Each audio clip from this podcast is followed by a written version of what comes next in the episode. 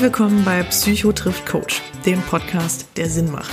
Mein Name ist Judith Brückmann, ich bin Life Coach mit eigener Praxis in Düsseldorf und arbeite vorwiegend mit Klienten zu den Themen Persönlichkeitsentwicklung, Beziehungsproblematiken, Krisen- und Konfliktmanagement sowie private und berufliche Neuorientierung. Ich bin Kurt Neumesch und arbeite als psychologischer Psychotherapeut in eigener Gemeinschaftspraxis in Mörs, einem kleinen Ort am Niederrhein. Ich komme immer dann ins Spiel, wenn der Leidensdruck zu hoch wird, dass Symptome hinzukommen. Ich bin Verhaltenstherapeut und habe meinen Schwerpunkt im Bereich Trauma und deren Folgestörungen. Wir treffen uns hier alle zwei Wochen als Kollegen, aber auch Geschwister, um uns aus unserer Sicht über die wichtigsten Themen aus unseren beiden Bereichen zu unterhalten und damit auch für alle Interessierten einen authentischen Zugang zu schaffen. Wir wollen dabei auch gerne in den Austausch gehen und holen immer wieder Gäste mit an den Tisch. Betroffene, Kollegen und Experten, die ein bewegendes Thema mitbringen. Solltet ihr also etwas auf dem Herzen haben, gern auch euer konstruktives Feedback zum Podcast, immer her damit. Ihr findet uns bei Facebook, Instagram, Twitter und Co. oder unter www.psychotriftcoach.de. Dort findet ihr auch immer alle aktuellen bzw. weiterführenden Informationen zu unseren Folgen und Gästen. Und falls euch unser Podcast gefällt, so hoffen wir natürlich, freuen wir uns auch über eure Bewertung und Sterne bei iTunes. Jetzt aber viel Spaß beim Zuhören. Wir freuen uns, dass ihr dabei seid. Los geht's. Hier. Ja, schönen guten Abend, herzlich willkommen bei einer neuen Folge Psycho trifft Coach. Neben mir sitzt natürlich wieder kein anderer, kein geringerer als ähm, mein Bruder. Echt? Schön, dass du da bist. Ja, Ähm, bist, du mit, bist du mitgekommen, ne? ich bin dabei, habe ich mir gedacht, ich komme mal mit. Ne? Ich habe dir einfach mal äh, mitgeschleppt ja, oder äh, du mich oder wie auch immer. Ja. Wir sitzen nämlich jetzt hier ähm, und sind total happy und freuen uns wirklich sehr auf das äh, heutige, auf die heutige Ja, Folge. sehr sogar. Denn ähm, wir sind jetzt hier angekommen in Berlin. Ja. Und, Herzlich äh, willkommen Ja, vielen Dank. in Berlin.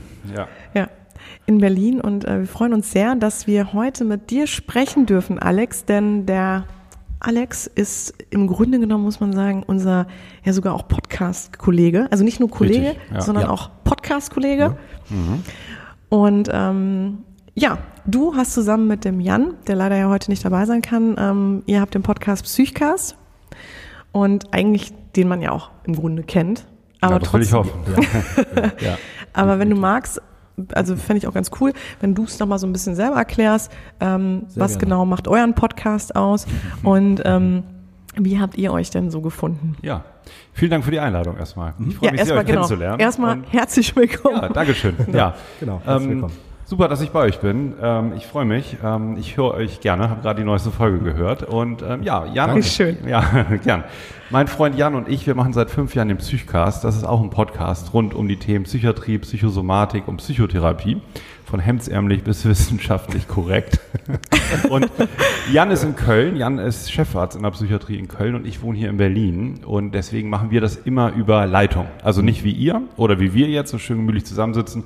Wir sitzen dann schön gemütlich jeder zu Hause im Wohnzimmer und sind übers Internet verbunden und jeder nimmt zu Hause auf. Äh, Ausnahme natürlich die seltenen Fälle, an denen wir uns besuchen. So. Kurze Ja, Frage. Gerne. Du sagst gerade, der Chefarzt in Köln. Hat er gewechselt? Oder? Also nee, in Krefeld. Jan Oh, wohnt okay. in, in Köln, aber ist in der Klinik in Krefeld. Ach so, genau. okay, Ein bisschen klar. verkürzt die Geschichte, ja. ja. genau. Okay. Und wir haben uns einfach kennengelernt, ähm, weil wir im gleichen Verlag irgendwie 2014 ein Buch rausgebracht haben. Jan über Pharmakotherapie, Psychopharmakotherapie und ich über einen Berufseinstieg für Ärzte. Ich habe dann gesehen, weil er so in, dem, in der gleichen Verlagsvorschau war, dass er einen Blog betreibt, Psychiatrie to go. Und dann dachte ich, das wäre die Gelegenheit, vielleicht ihn mal zu fragen, ob ich mit ihm zusammen einen Podcast machen kann oder ob er das mit mir machen möchte, weil das schon immer so ein bisschen mein ähm, Fable war, Podcasting. Ich habe schon, ähm, ich, warte mal, das war 2003, habe ich schon einen Podcast gehabt, als ich noch Student war. Wahnsinn. Total. Da war es wirklich noch mit einem Modem, wo man sich einwählen musste. 28K, glaube ich, die Geschwindigkeit. Und äh, da habe ich einen Podcast gehabt mit einer Studienkollegin zusammen und wir haben WG-Zimmer über Podcast-Shows vergeben. Aber damals natürlich noch total wenig Hörer und so. Aber da war schon mal dieser, ähm, diese Neigung dazu da, zu dem Medium auch so. Und ja, so, so kam das. Dann kam eine Latenzphase und irgendwann kam dann Jan und der hat gleich gesagt, ja super, lass uns mal machen. Lass uns einfach doch Gespräche unter Medizinern aufnehmen, Gespräche über die Psyche. Das haben wir dann ausprobiert und es hat gut geklappt und das machen wir jetzt schon eine ganze Zeit. Seit wann macht ihr das genau? Ähm, Anfang 2015 war das. Wahnsinn, ja. Ja. Super. Da Ja. kam ja im Grunde genommen, finde ich zumindest in Deutschland ja erst so richtig das Thema wahrscheinlich auf, ne? Oder so langsam, ne? Weil ich finde, das ist ja immer noch so ein Thema, also jetzt mittlerweile ja nicht mehr so unbedingt Ja, ein Nischenthema, aber Podcasts, ähm, das hat ja echt ein bisschen gebraucht, im Gegensatz jetzt sagen wir mal zu Amerika oder so, ähm, dass es jetzt zu einem populären Medium wurde. Ne? Ja, stimmt. Es gibt Ja. immer so Schübe. Ich glaube, als das iPhone jetzt auf jedem Gerät diese App, diese Podcast-App installiert Stimmt. hat, ne? das war irgendwie vor drei, vier Jahren, da war das nochmal so ein Schub, weil das ist natürlich so bei vielen, wenn du ihnen das so vor die Nase hältst, dann nutzen sie es eher, als wenn man irgendwie iTunes installieren muss und das ist ja so ein bisschen kompliziert und so. Ja. Und ähm, ich glaube, vielleicht wird es auch noch mehr, wobei ähm, wir halt auch so mit unserem Nischenthema eigentlich so und, und unseren Hörerinnen und Hörern so sehr glücklich sind. Also, Es, ja. es kommt auch dazu, fällt mir auf, dass in den, ähm, sagen wir, Mediatheken wie RTL und wie sie alle heißen, inzwischen auch äh, gesagt wird, ähm, auch als Podcast. Oder Ja, so, genau. Weißt du, Mm, so, ja, ja, heißt, genau. man auch vom Deutschlandfunk zum Nachhören. Ne, Genau. Ja. ne? Ich glaube, dass das mit einer der Gründe ist, warum das jetzt immer äh, populärer wird. Und ich muss sagen, ich bin totaler Fan davon. Du hast mich ja auch angestachelt vor, ja, seitdem wir losgelegt haben. Ich kannte das kurz davor gar nicht ne? Und äh, war schwer begeistert. Ja. Ich hab, ja. Ich auch. Ich, ich höre unheimlich gerne Podcasts selber auch, wenn es irgendein Thema gibt, ein Nischenthema, mit dem Ja. man sich gerade beschäftigt, worüber man mehr wissen möchte. Man sucht das bei iTunes und kann dann wirklich lange Gespräche ähm, verfolgen, wo man jeden Gedanken irgendwie so Ja. mitdenkt. Ich finde das ein unheimlich persönliches und, und intimes Medium auch. Ich mich auch auf heute Abend zum Beispiel gefreut. Ich hatte einen stressigen Tag, ne, eine Baustelle zu- zu Hause so ein bisschen, viel gearbeitet, noch einen Termin dazwischen gehabt. Ich dachte so richtig schön, ähm, so, so ein Gespräch, das man in aller Ruhe führt, das ist ja nicht nur für die Hörer, sondern auch für die Macher eigentlich ähm, was ganz Entspannendes. Ne? Auf jeden Fall. Ja. Ne? Es hat auch was von, nochmal sich richtig damit zu beschäftigen, Genau. vor allen Dingen auch dem Mensch zu begegnen, ne, der, Ja. der dahinter steckt. Und ähm, ich finde das immer mega bereichernd. Total. Ja. Ja. Ja. Ne? Ja, aber so habt ihr euch also kennengelernt, alles klar. Und äh, ihr seid ihr denn, ähm, sagen wir mal, beide von der gleichen Profession her, also auch im Bereich Psychiatrie oder habt ihr noch weitere? Weil Ärzte machen ja immer. Ja, einerseits ja und andererseits nein. Also Jan ist Facharzt für Psychiatrie und Psychotherapie und ich habe ja eben schon von seinem Buch erzählt, er hat mehr so auch den Schwerpunkt ähm, medikamentöse Behandlung, Ah, ja, genau. auch aber Verhaltenstherapie, aber der ist halt in einer psychiatrischen Klinik tätig. Bei mir ist es so, ich bin Facharzt für psychosomatische Medizin und Psychotherapie. Es ist ja in Deutschland getrennt. Da ist nochmal der Fokus mehr auf die Körper-Psyche-Schnittstelle sozusagen. Also das ist, das ist der eine Schwerpunkt. Gerade sowas wie Essstörungen, somatoforme Störungen, wo also Körper und äh, Psyche ganz besonders interagieren. Ja. Ähm, und der andere Schwerpunkt in meinem Fachgebiet ist dann nochmal sehr stark die Psychotherapie. Also das ist in der Facharztweiterbildung deutlich umfangreicher und auch so im Berufsalltag ist unsere Behandlung viel mehr psychotherapeutisch ausgerichtet. Okay, finde ich nämlich super. Ihr macht das nämlich auch. Also die, die euch noch nicht kennen, lernen sich ja, lernen ja, also zumindest die, die un, unsere Hörer lernen euch ja auch mit der Folge jetzt auch kennen. Ähm, was ich ganz toll finde, ist, dass ihr auch äh, Betroffene da habt. Also dass ihr Ja, wirklich, genau. ne, dass ihr sagt, gerade das ist auch wichtig, ne, dass man da oder auch Hörerfragen beantwortet. Finde Ja, genau. Ganz, ganz Mhm. tolle Ja. Sache, weil das ist und und das find, ist mir immer wichtig, praxisnah. Nicht so theoretischer, sage ich mal, Kram, sondern wirklich praxisnah, alltagsnah und auch mitten aus dem Leben, kann man sagen. Ja, genau. Ja, auch nicht so Wobei- von oben herab. oder? Ja, ja, genau, das, das war uns wichtig auch, genau, genau das. Und ähm, das habe ich bei euch jetzt ja auch ähm, immer wieder gehört, finde ich ganz toll. Und wir haben es auch ähm, ein bisschen auch ähm, rausgefunden nach und nach. Also wir haben auch schon mal so Theorievorlesungen gemacht, wo wir dachten, das ist jetzt irgendwie ein spannendes Thema. Wir haben vor eine Outline geschrieben und da war dann ziemlich viel Theorie drin. Das findet auch seine Befürworter. Ne? Da gab es Ja. auch welche, die, die sagten, ach, jetzt habe ich XY mal richtig verstanden. Oder wir hatten auch schon Kolleginnen, Kollegen, die gesagt haben, Mensch, ich habe das noch auf dem Weg zur Facharztprüfung gehört und das hat irgendwie geholfen oder so. Ne? Okay, cool. Und aber ich glaube, ähm, also für uns ist es so die Mischung und im Moment sind wir so auf dem Trip, auch dieses, dieses Praxisnahe mehr so in den Mittelpunkt Ja. zu stellen und auch mit Betroffenen zu sprechen. Ähm, ja, und, und einfach auch so Alltagsthemen, die mit unserem Fachgebiet ja zusammenhängen. Also das Akademische ist ja immer eins, aber Ja. viele Dinge kennt ja jeder aus dem Alltag und jeder ähm, struggelt da an seinen Themen und so. Ne? Und das finde ich eigentlich ganz schön Ja. zu kombinieren. So. Du, du sagst auch noch was Wichtiges gerade.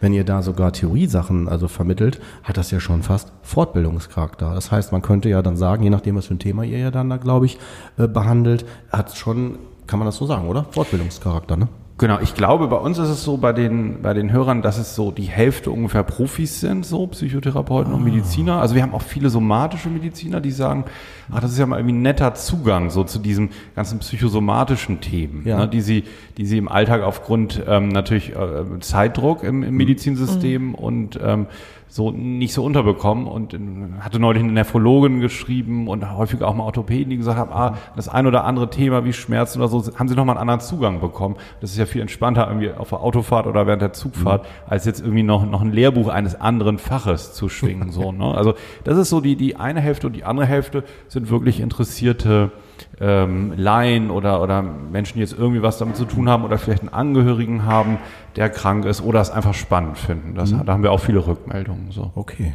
spannend. Du hast auch ein Buch geschrieben, sagst du, ne? Alex? Genau, ja, ja. Genau. Hast du, ähm, genau, hast du ein Buch geschrieben oder hast du mehrere Publikationen schon ähm, gehabt? Also ich hatte, ähm, also meine äh, Promotion, die war auch mal so psychosomatisch. Das war über Psychosomatik in Zeitungen, wie der Begriff verwendet wird in, in ähm, Laienpublikationen, sozusagen Tageszeitungen. Die äh, hatte ich aber auch rausgegeben als Buch. Das ist aber schon relativ lange her, das war irgendwie 2010 oder so. Dann hatte ich diesen anderen Ratgeber äh, für Mediziner geschrieben. Und jetzt habe ich gerade ein Manuskript kürzlich abgegeben, da geht es um Psychosomatik, ein Sachbuch. Das ist noch nicht so ganz spruchreif, weil das jetzt noch so in der Lektoratsphase ist, aber da mache ich jetzt so ein bisschen weiter in die Richtung. Aber da geht es genau um das Gleiche wie im Podcast auch, um, um Aufklärung und Wissensvermittlung. Cool. Super. Das ist ja auch so ein bisschen, wollten wir uns heute mal als Fokus nehmen, auch Ja. für die heutige Folge. Äh, Im Grunde genommen, ähm, das, was du ja auch so, ich sage mal, was so ein bisschen dein, wenn ich das jetzt nicht äh, nichts Falsches sage, also ein bisschen Steckenpferd vielleicht ist, ne? die Psychosomatik halt. Genau. Genau. Ja. Dass wir uns das mal so ein bisschen anschauen, weil das hatten wir auch noch nicht im Podcast, das Thema, und da nochmal so ein bisschen reingehen, ähm, was bedeutet das eigentlich und Mhm. ähm, wie ist das im Grunde genommen auch zu verstehen und ähm, ja, wie im Grunde findet da auch diese Abgrenzung statt, ne? Oder auch nicht, ne? Ja, ja. Genau. Gerne. Sagt mir vielleicht noch einmal, das, was mich total interessieren würde, wie, wer eure Hörer so sind. Wisst ihr das so? Wie sich die, euer Publikum so aufteilt? Ja. Also wir haben, genau, wir haben jetzt zum einen, ähm, haben wir natürlich Interessierte, die Ja. einfach genau wie du schon sagst, das Thema dann spannend finden und sagen, ach, ich, ich höre da mal rein, ne? Ich finde, ich bin vielleicht auch einfach ähm, Psychologie interessiert oder ich bin halt ähm, interessiert an Persönlichkeitsentwicklung oder halt so an diesen ganzen Themen, ne? Also halt wirklich einfach nur, um sich zu informieren. Ähm, dann haben wir natürlich auch Leute, die äh, auch schon Schnittstellen mit bestimmten Themen hatten, ne? Das heißt, äh, Betroffene als auch Angehörige, ähm, wo wir auch immer wieder äh, ja, E-Mails bekommen und Zuschriften bekommen ne? von Leuten, die dann halt auch auf die Themen eingehen oder dann nochmal so im Nachhinein auch nochmal Fragen stellen, was wir auch fördern, also ne, was wir Ja. auch ganz klar so vermitteln. Ähm, und was wir aber auch häufig haben, sind auch wirklich Kollegen oder ähm, zum Beispiel angehende Kollegen, ne, die sagen, das, wie du jetzt auch gerade sagtest, Ja. äh, Mensch, das hat mir gerade geholfen, jetzt so in der Ausbildungszeit, ne, ähm, das Thema nochmal irgendwie anders vermittelt zu bekommen. Ne? Und genau das, das ist eigentlich so im Grunde genommen, würde ich sagen, so teilt sich das bei uns so auf. Ne? Hast du gut Ja. erklärt. Also ich würde auch sagen, dass es gemischt ist. Ne? Und wenn wir das jetzt nur daran festmachen, was wir für Feedback bekommen, ähm, ist es, ähm, würde ich jetzt denken, zumindest was in meinen Briefkasten reingeht. Cord at psychotriftcoach.de, Genau, ne? richtig. Ja, ja. Sehr gut, danke Alex. ähm, da würde ich sagen, es, es ist häufig auch Betroffene. Ne? Also dass die dann mal Fragen dazu Ja, ja. haben oder ne, so. Und das finde ich auch, finde ich gut. Das freut mich sehr, weil es ja immer noch ein sehr äh, stigmatisierter Bereich auch noch ist. Ne? Genau, Hat viel mit ja, Outen ja. zu tun. Und ähm, ich finde das sehr, sehr gut, wenn dann so Rückmeldungen kommen, zum Beispiel zum Thema äh, Schizophrenie. Mhm. Hatten wir auch. Das ist jetzt mein Steckenpferd. Ich habe das in der Psychiatrie im Alexianer Ah, okay. längere Zeit begleitet. Ich habe Ja. auch eine Diplomarbeit darüber geschrieben. Und da ich auch noch Krankenpfleger bin Mhm. ne, ähm, und ich halt mindestens fünf Jahre in der Psychiatrie auch als Krankenpfleger die Leute hautnah begleitet habe, ne, in den Mhm. Wahnsinn, das, Diensten, ja, ja, das, ne, kann ich also, weiß ich ganz gut halt damit auch umzugehen und ich begleite auch sogar, machen auch nicht viele bei uns regional, äh, auch dieses Krankheitsbild auch tatsächlich ambulant, ne? also auch wenn es um einfach Realitätschecks, Mhm. Ja, ja. Selbstwertgefühl, sowas geht, ne? Und da kamen halt auch schon mal Fragen dann, ne? So und so weiter. Und ich gehe gerne immer in den konstruktiven Austausch, äh, wobei ich sagen muss, ähm, dass äh, ich jetzt keine Therapie irgendwie mache oder so. Ne? Wenn dann Fragen kommen, was ist hier mein Problem oder so, dann würde ich nur eine Orientierung geben, halt, woran man sich wenden kann, um wirklich zeitnah und adäquate Unterstützung zu haben. Ne? Ja, also eher Betroffene, wenn es jetzt mein Briefkasten äh, ist. Ne? So. Hm, Okay, aber, aber bevor wir in die Psychosomatik starten, was ich ja wirklich das ganz Besondere auch noch finde, ist, ihr Geschwister seid. Das finde ich ja wirklich total nett so beim Zuhören und vor allen Dingen, ihr nennt euch ja auch Bruder und Schwester. Ne? Ja. Das ist auch wirklich nicht gestellt. Also wir nennen uns wirklich Ehrlich, ja? ähm, Ja, immer toll, im ja. Alltag, ja. das ist deswegen, wir merken das auch manchmal gar nicht, glaube ich, auch im Podcast, äh, dass wir sowas sagen wie ne, Bruderherz, Schwesterherz oder Bruder oder äh, Schwester, genau. Wir haben auch, das hat sich irgendwie so irgendwann mal eingespielt, ne? dass Auf jeden wir, Fall. Und ähm, spannend ist, das, das fand ich wirklich spannend, die, die uns beide kennen, auch privat, äh, die sagen dann äh, zum Beispiel auch hier äh, Mario, ein sehr guter Freund von mir aus meiner auch noch von früher, Liebe Schulzeit Grüße, und so weiter. ja. Genau. Haben wir auch gerade Den gesehen, haben wir ne? gerade Okay, noch gesehen, ne? gesehen, ja. Und er sagte so, ja, ich meine, wir sehen uns zwar nicht, aber ich höre euch regelmäßig. Ja, genau. So, das dann, ist auch ne? eine Möglichkeit, in Kontakt zu bleiben. Kontakt zu bleiben, Vor allen ne? Dingen schön Zeit sparen für euch dann. Ne? Richtig, ja. ja, ja. Für Für, die Macher dann. Fall, Ne? ja. Genau. Genau. Ja, aber um auch nochmal deutlich zu machen, Ja. äh, das ist ja auch nochmal ein wichtiger Punkt, äh, wir wirken dann wahrscheinlich, und so wurde uns zumindest auch mal rückgemeldet, authentisch. Ja, total. Weil so, so wie Ja, wir ja, jetzt hier ist- sind, ja, genau. sind wir tatsächlich auch äh, privat. Aber ich muss sagen, das ist auch das, warum wir auf euch so aufmerksam geworden sind. Ähm, Und es ist wirklich so, wir sind, wir hatten auch die Idee, haben dann gestartet mit dem Handy, wirklich, ne, ganz, äh, Rein ins iPhone gesprochen. Ganz so, naiv, oder? ja. Wir haben genau. mit dem Ja. Handy gestartet, haben es dann Genau. irgendwann mal rausgehauen und irgendwann nach Monaten, wirklich nachdem man sich ja auch mehr mit dem Thema und dem Markt beschäftigt hat, haben wir euch mal entdeckt. Und dann haben wir für uns festgestellt, dass ihr im Nach uns Grunde, muss man erst suchen so ein bisschen. Das ist Nee, nee, normal. nee, Ja, also nein, das gar nicht, glaube ich, aber wir mussten da natürlich, wir, dann sind wir im Grunde Ja. erstmal richtig in diese Themen eingestiegen, äh, in das Thema, ähm, wen gibt's denn noch so? Ja, ja, ja. Und ähm, ja, und da, was ich so, was mich so gereizt hat, war einfach, oder wir haben ziemlich schnell gemerkt, dass ihr, finde ich, ziemlich ähnlich seid. Also, dass ihr, sag ich mal, ähm, also jetzt natürlich auch schon vom Konzept, aber auch vom, einfach von der Authentizität. Ja. Habt ihr gut rausgefunden, finde ich auch. Er ging mir aus, wenn ich euch zuhöre und vor allen Dingen, wenn ich das kurz sagen darf, also es gibt auch viele Podcasts und, und YouTube-Kanäle, die ich nicht so ähm, höre, weil die irgendwie einem so sehr etwas verkaufen wollen oder wo, wo es irgendwie darum geht, man soll da irgendein Konzept oder irgendeinen Gedanken übernehmen. Und da, da- das gefällt mir zum Beispiel nicht so. Ich finde dieses Freie, diesen Austausch eigentlich das Spannende. Das habe ich bei euch auch so wiedergefunden. Es gibt auch viele so, weiß nicht, Motivationspodcasts, wo ich mal aus Interesse reinhöre, weil da auch irgendwas mit Psycho steht oder so, was dann aber in so eine völlig andere Richtung geht. Und was, so für mich ist eigentlich das, was ihr macht und auch das, was wir machen, irgendwie, das ist ein Podcast. So.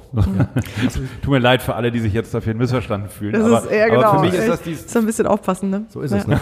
Aber, aber vielleicht nochmal dann, nochmal ein cooles Feedback, wie wir jetzt an euch gekommen sind. Ja. Ähm, ich ich glaube sogar bei, bei eurem Podcast war das so, dass ich glaube ich mal gesagt habe, ey Judith, guck mal hier, das ist äh, äh, der, der Chefarzt, der, als Stimmt. wir, das war so um die Folge herum, als wir ja dann zum Dr. Horn gegangen sind, also wo der die Podcast-Folge Ja, mit Dr. Horn genau. war. Da Die habt ihr gemacht, ja? Ja, genau. Ach, die über, hab ich noch über, gar nicht über, gehört, über ja. moderne Psychiatrie. Ja, ne? okay, Und, äh, ja. und ähm, genau. Und das war total spannend, weil da habe ich dann, bin ich, bin ich dann auf euch gestoßen, habe ich gesagt, ey, wir müssen unbedingt mit, mit denen in Kontakt treten. Ne? Und dann hab, das war total cool, du hast das ja gesagt, ja klar, mache ich, ne?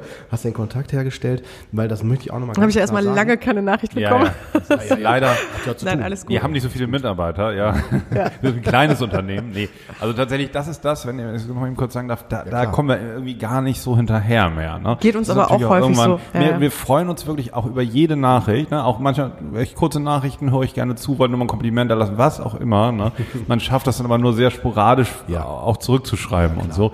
Aber trotzdem, also immer, auch über deine Nachricht haben wir uns total gefreut und dann, jetzt sind wir endlich zusammengekommen. Finde ich super. Ja. Ja. Deswegen, und das war, das war uns ganz wichtig und das möchte ich auch nochmal betonen. Ähm, es gibt ja Kollegen, die dann ganz schnell in so eine Richtung gehen, oh, Konkurrenz oder sonst was. Und das war noch nie meine Haltung. Ja. Tatsächlich auch unabhängig von Podcast, auch in meinem Beruf nicht. Ne, weil ich habe zum Beispiel angefangen mit Kostenerstattung. Das Ja. musst du dir vorstellen, ne, ist ja auch vielleicht für den Hörer, der es jetzt nicht weiß, etwas, wo dann jede Therapie immer bei der Krankenkasse äh, Ja. äh, berechtfertigt werden muss und auf ähm, außergewöhnlich und dringlich immer erklärt werden muss. Und ähm, da haben wir uns ganz klar gesagt, also ich und mein Kollege, aus der Praxis, äh, wir wollen die anderen sogar noch unterstützen, motivieren, weil wir einfach zu wenig haben, macht das auch. Und dann wurden wir immer wieder gefragt, ey, jetzt zieht euch da Konkurrenz hoch. Na, und dann haben wir gesagt, nee, nee, jetzt zieht keine Konkurrenz hoch. Das ist auch allein der Gedankengang, den fand ich schon Ja. schräg, weil in dem Bereich ist es umso wichtiger, also dass man da sich vernetzt, Netzwerkarbeit und dass man sich ergänzt und unterstützt gegenseitig. Also so meine Haltung. Absolut, ja. Ne? Also sofern man das als, und so nehme ich dich auch wahr und den Jan auch, äh, als Berufung sieht. Also so Genau, nach dem Motto, ja. wir haben da eine, eine Ja, ja, Botschaft, ja. Ne? die uns am Herzen liegt. Sind wir mal ehrlich und wir können ja auch, können und also wir haben ja auch die Möglichkeit, die, also uns darum zu kümmern, diese Botschaft dann auch zu verschicken, wenn wir es wollen, weil ähm, Patienten gleich Kunden haben wir ja in unseren Fachgebieten eigentlich genug. Ne? Also Ja. Bedarf ist ja da und, und es geht, glaube ich, also keinem ähm, Psychiater, Psychosomatiker oder Psychotherapeuten jetzt darum, seine Praxis zu füllen, weil, weil irgendwie, also da gibt es ja wirklich viel Bedarf. Ne? Auf jeden und, Fall. Und genau, das ist auch so ein bisschen ja die Grundlage, eher so, auf der man das dann machen kann. Ne? Ja. Wenn man jetzt ähm, gu gucken müsste, wo man bleibt, würde, würde man wahrscheinlich eher Werbung schalten oder so. Ne? Von daher ist es natürlich auch Luxus, die Möglichkeit zu haben, Ja. über das zu sprechen, was man wirklich spannend findet. Ne? Genau. Ne? Das ist, und ich würde auch mal behaupten, das hört man raus. Also ich würde jetzt sagen, das kann der Hörer auch raushören irgendwann, ne? So nach dem Motto, ist das jetzt einfach nur langweiliges so, ne, wo man dann fast einschläft oder wird es dann da lebendig? Also wird es so, ne? Kommt es auch. Und, Ja. und das finde ich, fand ich immer auch in den Vorlesungen früher so spannend. Ne? Ist das jemand, der auch weiß, wovon er spricht? Ne? Das findet man ja. Ja. auf jedem Einkaufsladen, Ja, ja. wenn man irgendwas erfragt. Wenn ich dann immer das Gefühl habe, ich habe mehr Ahnung Stimmt, von dem ja. von dem Artikel als der andere, dann äh, gehe ich. lieber. Ja, ja, genau. Ne? So. Ja. Ja. ja. witzig, jetzt sind wir ja von Höchster So, ich wollte gerade sagen, und vor allem jetzt hören wir auf uns hier ne, ähm, mit der Selbstbeweihräucherung, Ja, Moment. als hier die, die Für die Podcast-Kollegen Hörer unter. müssen wir noch mal kurz was sagen. unter sich. Wir haben absichtlich nicht viel vorbesprochen, weil wir gesagt haben, wir wollen ja nicht das Genau. äh, Material verpulvern. Ich glaube, äh, genau. Also wir, wir haben ja vorhin auch darüber gesprochen, dass es ja für viele Mediziner, für viele Psychotherapeuten, Coaches eigentlich interessant sein kann, bestimmte Informationen äh, ähm, zur Verfügung zu stellen, ohne dass man die nur im Zweierkontakt erörtert. Ne? Und da bieten sich ja Podcasts total an, weil sich nicht nur die, die Sachinformation überträgt, sondern auch eine Stimmung und, Ja. und so weiter. Und deswegen, ich finde es, ich glaube, dass das viele interessiert. Ich habe auch schon mal einen Blogartikel geschrieben, warum alle Mediziner podcasten sollten. Ne? Weil ich finde, ähm, ich finde das einen guten Weg, ähm, Wissen und Informationen zu teilen. Ja. Und ähm, ich, ich kann mir vorstellen, dass durchaus auch ähm, Hörerinnen und Hörer äh, bei euch dabei sind, die auch mit dem Gedanken spielen, vielleicht über das, was sie Ja. wissen und können. Ja. Jeder kann ja irgendwas gut und, und, und ähm, hat von etwas Ahnung und Einblick, was andere nicht, äh, das andere keinen haben. Ja. Richtig. Ganz, ganz genau, finde ich wirklich. Mhm. Ähm, da, als Anekdote da halt auch, unsere Mutter war ja Krankenschwester und ähm, ich höre das ganz häufig von Freunden oder so, die dann sagen, sag mal, äh, woher weißt du denn das? Ne? Also Ja. irgendwie sowas wie, äh, was darf man nicht zusammen einnehmen oder ähm, worauf sollte man achten, wenn das und das passiert ist oder so. Ähm, und das ist doch genau das, was so wichtig ist, dass man im Grunde das wertvolle Wissen, was man hat, auch weitergibt, einfach auch aufgrund dessen, weil wir im Grunde alle die gleichen Themen haben. Also wir, wir besitzen alle den Körper, wir besitzen alle die Psyche, aber wenn wir selber also diese Psycho-Edukat, also ne, das Ja. Psycho-Edukative da im Grunde genommen, dass ich mir im Grunde selber ja helfen kann, ne? Oder dass ich auch im Grunde und warum im Grunde genommen grenzt man das immer wieder so ab oder wie gesagt, früher war das ja so, ne? Diese diese Expertisenhoheit und ähm, Ja. oder ist, ist ja teilweise leider wirklich immer noch, ähm, also ich glaube in eurem Bereich halt, wie gesagt, noch viel mehr. Ähm, Ja. Ne? Genau. Von daher finde ich das ganz, ganz Ja. wichtig, wirklich da einen Zugang zu schaffen. Wobei, manchmal ist es auch besser so. Also ich glaube, ein Chirurg äh, sollte man jetzt nicht über Podcast im Sinne von operier dich selber so Nein, Marke das meine Rambo. ich nicht, nein. Also ne, klar, also ne, aber du hast schon recht, die vielen Dinge, die wir selber, ne, also ähm, vielleicht lernen oder allein, dass man ein Verständnis dafür hat, wie funktioniert das und so weiter. Das ist super. Ja, bin ich voll bei Mhm. Definitiv. dir.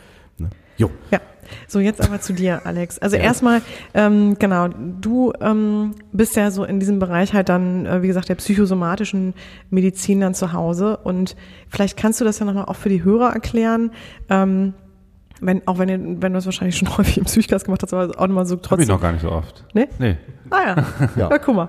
Cool. Was das so ist, oder? Erst, oder? vielleicht fangen wir erstmal genau damit an, was es eigentlich genau bedeutet. Hm, Okay, also erstmal ist es ähm, eine der wenigen Sachen, die man nicht in ein paar Sätzen erörtern kann, weil das so komplex, so vielschichtig und auch so missverständlich ist. Ähm, also wie wollen wir anfangen? Vielleicht fange ich einmal an, was, was das an. Fachgebiet psychosomatische Ja. Medizin und Psychotherapie Ja. ist. Das heißt nämlich so, das ist eines der medizinischen Fachgebiete wie innere Medizin oder Allgemeinmedizin oder Frauenheilkunde. Und das ist ein ähm, Fachgebiet, was sich auch wie, wie alle Fachgebiete einen bestimmten Teil von, also sich für eine bestimmte ähm, Gruppe von Erkrankungen besonders zuständig fühlt. Und das sind einmal, wie gesagt, alle Erkrankungsbilder, bei denen irgendwie Körper und Psyche interagieren. Und ein ganz typisches Beispiel sind zum Beispiel äh, sind Essstörungen. Ne? Weil Essstörungen mit bestimmten psychischen Vorgängen zu tun haben, die dazu führen, dass man sich anders ernährt, zum Beispiel mangelernährt oder übermäßig ernährt. Das wiederum hat Einflüsse auf den Körper und ähm, aufs Gehirn. Und das wiederum hat Einflüsse aufs Denken und Verhalten. Und dann ist es, daran kann man sich so ein bisschen vorstellen, wie Psychosomatik zusammenhängt und ähm, dass, ähm, dass sich dann die, die Ebenen, die körperliche und die psychische Ebene eigentlich kaum noch voneinander trennen lassen. Weil wenn jetzt jemand mit einer Essstörung, einer Magersucht wieder anfängt zu essen, gibt es auch ungünstige chemische Veränderungen im Körper. Dann kommt es zu einer Überernährung, dann wird zu viel ähm, Phosphat und andere Substanzen in die, in die Zelle transportiert. Und das ist auch wieder ungünstig. Dann sind wir ganz schnell wieder von einer Verhaltensänderung, die man über die Psyche vielleicht erreicht hat, wieder bei körperlichen Veränderungen, die man mit im Auge halten, äh, behalten muss. Und das ist eben äh, der Bereich, äh, in dem die psychosomatische Medizin sich ähm, zuständig fühlt und sich um diese Krankheitsbilder kümmert. Das ist, das ist so eins. Das gleiche gilt natürlich auch für körperliche Erkrankungen, ähm, bei denen die Psyche in Mitleidenschaft gezogen ist. Das ist gar nicht selten. Mhm. Und ähm, da geht es dann um Krankheitsverarbeitung und um Umgang mit der Erkrankung. Ähm, und es ist auch umgekehrt bei depressiven Erkrankungen natürlich häufig, dass körperliche Symptome eine Rolle spielen oder auch andere körperliche Erkrankungen verstärkt werden dadurch, dass sich also verschiedene Erkrankungen, äh, dass sie sich gegenseitig beeinflussen. Äh, und dann sind wir noch sozusagen im Fachgebiet zuständig für alle möglichen Zustände, sage ich mal, bei denen eine Psychotherapie indiziert ist. Und das ist ja ähm, relativ weit dann, je nachdem, äh, wo man sich da bewegt, aber auch nochmal ein großer Bereich. Von daher ist es halt, ähm, ist es sozusagen eigentlich nur ein Krückstock, dass die Psychosomatik ein eigenes Fachgebiet ist. Eigentlich sind das Faktoren, die überall in der Medizin, in, in allen Fachgebieten eine Rolle ähm, spielen sollen. Deswegen ist die Psychosomatik sehr interdisziplinär Viele Ärzte wie, wie Frauenärzte, Hausärzte, Orthopäden haben auch noch diese Bezeichnung psychosomatische Grundversorgung. Die können dann auch schon für die Krankheitsbilder aus ihrem Gebiet schon so eine Grundversorgung leisten. Und ähm, Hausärzte sind häufig auch sehr, sehr äh, professionell in diesem Bereich. Ähm, gibt auch andere Beispiele, ne, aber da entwickelt sich auch viel. Deswegen ne, sind wir einerseits ein spezialisiertes Fachgebiet, andererseits machen wir aber auch viel ähm, Weiterbildung, Fortbildung innerhalb des medizinischen Systems, weil diese Krankheitsbilder kommen so häufig vor, dass sie eigentlich jeden Tag tausendfach in den Krankenhäusern ja. ähm, bestehen. Ne? Und ungefähr sagen wir so, im Medizinsystem bei Facharztbesuchen, bei Hausarztbesuchen sind ungefähr ein Drittel aller Patienten eigentlich mit psychosomatischen äh, Zusammenhängen da. Und äh, genau, so groß ist es vom, vom Umfang ja. her. Finde ja. ich spannend. Weil, wenn ich nochmal an die Zeit in, meiner, in der Kinderklinik denke, mhm. in der ich gearbeitet habe, habe ich so ein bisschen den psychosomatischen Bereich mit abgedeckt, gerade bei Kindern Bauchschmerzen, ne, mhm. sowas, ne? Oder äh, wenn die so, so ähm, Schwindel, Attacken haben, Synkopen, ja, ja. nennt man das ja auch so kurze Aussetzer, ne? So, ähm, und man nicht weiß, wo kommt das her und organisch nicht ja, zu finden genau. ist, ne? Mhm. Dann komme ich ja mit ins Spiel. Und ich wurde immer, gut, ich bin jetzt auch vom Haus aus jetzt Psychologe, ich glaube, beim Arzt würde man mich schneller in seriösere Bereiche stecken. es ist so äh, spannend. Und dann, als ich dann, dann äh, zu dem Gespräch kam, haben die, haben die in der Regel immer reagiert mit, äh, wollen Sie mir sagen, dass ich das jetzt mir einbilde? Ja, genau. So, ne? Ja, das ja, ist ja, glaube ich, dieses, der Klassiker, ja. ne? den man damit verbindet. Ja, ich glaube, dass es ein bisschen weniger wird. Ne? Gut, ähm, gut. Ähm, also meiner Auffassung nach so. Aber als ich so mit dem Studium fertig war, irgendwie so 2006, 2007, da war das noch total. Ja. Ähm, da, als ich auch erzählt habe, was so, da habe ich schon die Doktorarbeit gemacht. Das war eigentlich so mein Fachgebiet die ganze Zeit. Sagten immer alle, ach, das sind doch die eingebildeten Krankheiten. ne? Genau. So und das ist es ja nun. Ähm, äh, das ist es ja nun genau nicht. Da Genau. können wir vielleicht gleich noch ein bisschen genauer drüber sprechen. Aber auch psychosomatische ähm, Krankheiten sind ähm, Krankheiten und sie haben zwar nicht immer, also manchmal schon, aber nicht immer eine Veränderung an den Organen, die ich vielleicht mit Ultraschall oder Röntgen feststellen kann, aber sie haben auch Funktionsstörungen zum Beispiel. Ne? Bei einer Herzangststörung, das ist ein Krankheitsbild, bei dem äh, man Herzbeschwerden hat, ähnlich vielleicht wie beim Herzinfarkt oder wie bei Herzrhythmusstörungen, aber das Herz ist eigentlich im EKG und bei der Untersuchung beim Kardiologen eigentlich gesund sozusagen. Aber es ist schon so, dass es Funktionsstörungen hat. Es schlägt vielleicht schneller, es schlägt auch mal unregelmäßig. Ähm, aber der Kardiologe würde sagen, ja, ja, das Herz klopft schnell, aber es ist eigentlich gesund. Sie sind gesund, sie, sie haben nichts. Ne? Und gerade das ist dann so belastend für Patienten, äh, weil sie eben erleben, mit mir stimmt aber was nicht. Und sie haben auch recht, mit ihnen stimmt auch was nicht. Weil zum Beispiel ein Ruhepuls von 120, der ist eben nicht gesund auf Dauer und ähm, das Gehirn empfängt trotzdem ständig Störsignale, ein Symptom und ähm, lernt immer mehr, ich, ich bin krank, hier stimmt was nicht, das ist ein Alarmzeichen. Ja. Ja, ne? Und das ist dann, äh, so erlebe ich das immer wieder, sehr irritierend, Ja. weil dann denken die mich, oh, jetzt gehe ich schon zu so einem Fachmann, Genau, ne, der mir jetzt, richtig, der mir jetzt ja. die Lösung sagt und Ja. mir hilft. Und dann auf einmal hört man, ja, das ist irgendwie was Psychosomatisches, Mhm. ne? Und das ist gar nicht abwertend, sondern nur beschreibend gemeint. Aber die Betreffenden denken dann, okay, also bilde ich mir es doch ja nur ein. Ja, genau. Ne? Und das ist, glaube ich, der große, ich nenne es mal ganz deutlich, Fehler, ne? Ja, Wie ja. du ja gerade sagst, ne? Genau, es hat nichts mit einem, also ich habe das immer so erklärt in der Kinderklinik, ich habe dann immer gesagt, nee, es geht nicht darum, dass äh, sie sich was einbilden, sondern es geht darum, sie haben das, was sie wahrnehmen, ist schon vorhanden. Richtig. Es ist nur so, dass es, äh, je nachdem, was es für Phänomene geht, nicht unbedingt objektiv messbar ist. Ne, so. Genau, teilweise ist es, ist es teilweise. messbar, Genau. genau. und teilweise ist es auch nicht messbar, wie zum Beispiel bei den Schmerzen. Ne? Schmerzen sind ja subjektiv, die kann nur der beschreiben, der sie selber hat. Mhm. Der andere kann vielleicht einen Eindruck davon gewinnen, aber man kann, kann die nicht äh, belegen, schwarz auf weiß. Ne? Und ähm, da ist es dann so, da, da finden dann Ärzte äh, in Untersuchungen keine Ursache, Mhm. die jetzt diesen Schmerzen zugrunde liegen, keine Gewebeschädigung, wie wir Mhm. das so nennen. Aber ähm, im Schmerzzentrum, das weiß man aus Experimenten, ist das Schmerzzentrum, das auch jetzt äh, aktiv ist, wenn man sich einen Schnitt in die Haut setzt, ist aber doch aktiv. Also es ist schon der Beweis, dass diese Patienten eben genauso die Schmerzen empfinden wie einen körperlich ausgelösten Schmerz. Also es ist ganz eine ganz schwierige Sache und deswegen habe ich auch am Anfang gesagt, es ist voller Missverständnisse auch. Ähm, und ich denke, es hat sich immer noch nicht genug durchgesetzt, dieses Wissen. Ja. Wie gehst du denn dann vor? Ähm, Also erstmal, wie genau arbeitest du dann, Alex? In welchem Setting? Ne? Also wie kommen im Grunde Patienten zu dir? Und was ich auch natürlich spannend finde, ist, wer kommt zu dir? Also ähm, ich arbeite im Moment jetzt oder seit vielen Jahren schon im, im ambulanten Rahmen und vorher war ich länger in einer Klinik, in einer psychosomatischen Klinik. Vielleicht erzähle ich jetzt mal so im ambulanten Rahmen, wie das funktioniert. Ja. So, das ist eigentlich erstmal wie in einer normalen Arztpraxis. Also die kommen entweder mit einer Überweisung zur psychosomatischen Medizin oder Psychotherapie. Und Viele Patienten sind auch schon so weit, dass sie sich schon entschlossen haben, vielleicht auch mal der psychischen Seite äh, nachzugehen. Dass schon so Überlegungen vorher vielleicht mit dem Hausarzt stattgefunden haben, bei den Beschwerden, die sie haben, könnte es vielleicht in diese Richtung gehen und die kommen dann zu uns, die sind manchmal schon so einen Schritt weiter als in der Erstversorgung, weil die ja schon wissen, bei uns steht ja irgendwie was mit Psycho vorne am Schild. Ne?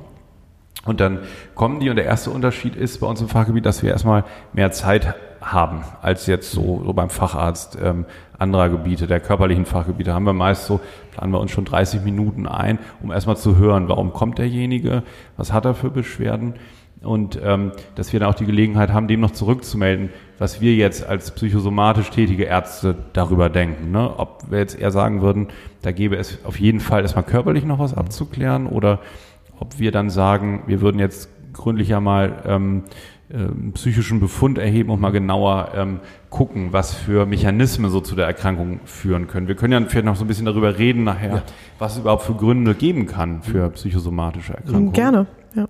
Und äh, genau, das ist so, so ein bisschen so ein Erstkontakt. Das ist, glaube ich, wie bei dir, Cord, in, der- in der Praxis auch, ne, wo man so ein bisschen Weichen stellt und Genau. guckt, ist derjenige richtig und ähm, kommt man so weit miteinander zurecht, als dass man sich ein paar Termine mehr mal zusammensetzen wollen würde. Ne?